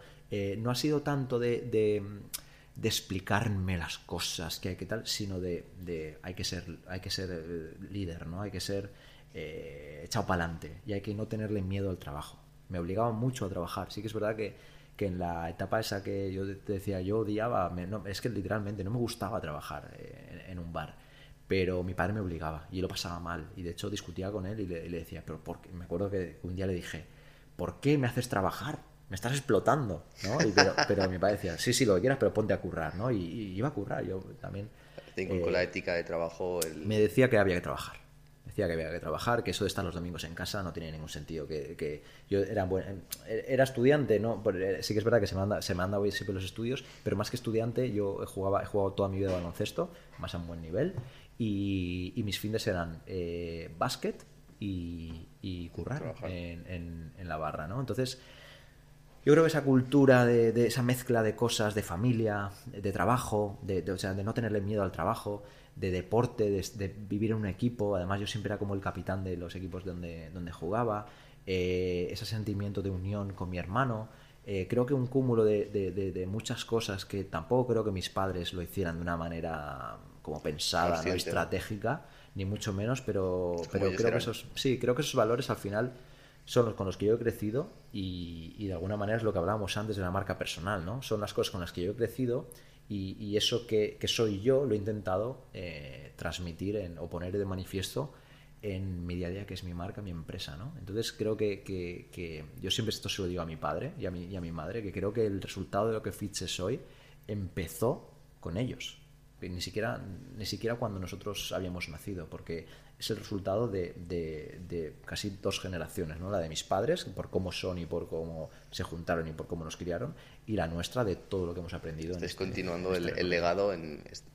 Al final sí, el, el, yo en, el, en el máster también hablo del Bar Hostalet, que fue el primero de mi padre, ¿no? Yo creo que Fitz nace ahí. Fitz nace en, en mi padre montando su primer negocio, también sin nada. Eh, me acuerdo que mi padre se me cuenta que le pidió, porque mis padres ya estaban juntos, y mi padre le pidió también dinero a su suegro, que fue mi abuelo, que le dejó, que nos fue el que nos dejó dinero a nosotros. Entonces, acostumbrado, ¿no? Es que es épico, tío, es que es épico. Entonces, eh, y mi abuelo acababa de conocer a mi padre, dijo, bueno, toma esto y entonces es como fue es una historia tan que para mí es tan tan emotiva y tan eh, que muchas veces cuando la gente me dice, ¿no? Y, es que cualquiera puede montar, nos da miedo que cualquiera pueda montar una marca como Fitch y tal, y digo, hostia, es que tienen que pasar tantas cosas y, tanta esencia y tanta cosas tan especiales que nos han pasado a nosotros y lo hacemos todo tan, con, con tanto corazón que puede venir alguien que lo haga igual, con una historia muy propia, pero creo que Fitch tiene algo especial que si lo cuidamos y, lo hacemos como hasta ahora, coño, creo que puede, vamos a conseguir grandes cosas. También saber mantener esa expansión, que es tan difícil, ¿no? Saber mantener la esencia y, estandarizar. Al final es el reto, el, el, el, que me lo dicen siempre, ¿no? ¿Cómo vas a a conseguir eh, lo que hacías con, me lo han dicho siempre ¿eh? lo que hacías con uno cómo lo a hacer con dos lo que hacías lo que haces con dos cómo lo a hacer con cuatro y ya no me lo dicen tanto porque están, estamos callando esas bocas ¿no? de esas dudas de, de cómo vas a hacer que, que, lo que haces con cinco locales lo haces con 22 pues lo hacemos tío. Lo hacemos. Hemos sabido hemos sabido plasmar eso en cosas objetivas en políticas de personas en procesos, en operaciones, siendo muy claros, muy transparentes y muy honestos como el primer día, pasándonoslo bien, disfrutando del camino y, joder, yo creo que vamos a continuar así, ¿por qué no? ¿Cuántos empleados o, trabajadores de Figueral llevan el tatuaje de Figueral? Llevan el tatuaje, pues, pues más de los que me gustaría. Aparte de, tu, de sí, ti. sí, sí, mi hermano y yo lo llevamos. Eh, porque los primeros, ¿no? Una cosa que, me, que, que, que, le dije a mi hermano, le, le dije, tío, si queremos en esto hay que tatuárselo. Y mi hermano dijo, vale. Y yo, coño, ¿en serio? ¿Sí? ¿No lo tatuamos? Y dijo, sí, sí, claro, vamos a tatuar. Y nos fuimos a tatuar. Y, hacíamos, hacíamos eventos, eh, que seguimos haciendo eh, unos eventos que llamamos Burgers y Tatus. Eh, pues bueno, pues me gusta, me gusta mucho el, mundo urbano, música y tal, y, llevarlo a esa máxima expresión, ¿no? De, ir una noche a, a, comerte una burger y hacerte un tatu en directo al momento, era como, hostia, y, entonces hacíamos Fitch Days, que antes te comentaba, ¿no? de que la gente de Fitch venía y montamos pues esa típica fiestecita y tal. Y de repente, pues alguien, y yo dije en plan de coña, eh, yo ya me lo había hecho y mi hermano también, y dije, si alguien se tatúa el logo, a ese, a ese pago yo. Y, era el logo, y, dije, o el Fitch, y como me parecía ya un, mofe, era el Fitch o, este, que pongo aquí, eh, We Are the Fitch, que es como también un eslogan nuestro, ¿no? Como somos, somos Fitch.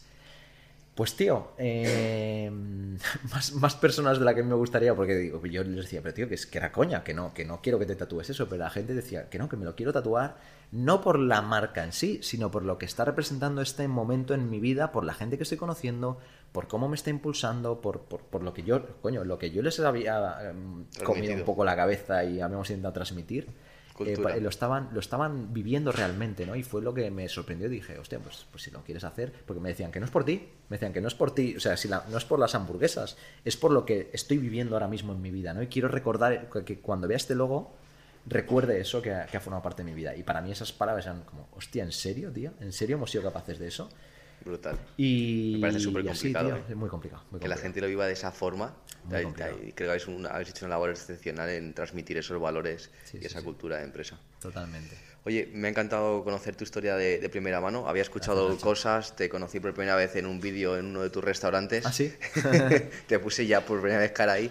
Pero, pero vamos, los pelos de punta eh, los he tenido en muchas partes de tu historia y espero que, puedas inspirar a, muchísima gente que, te va a escuchar. Así que por mi parte me despido. Gracias.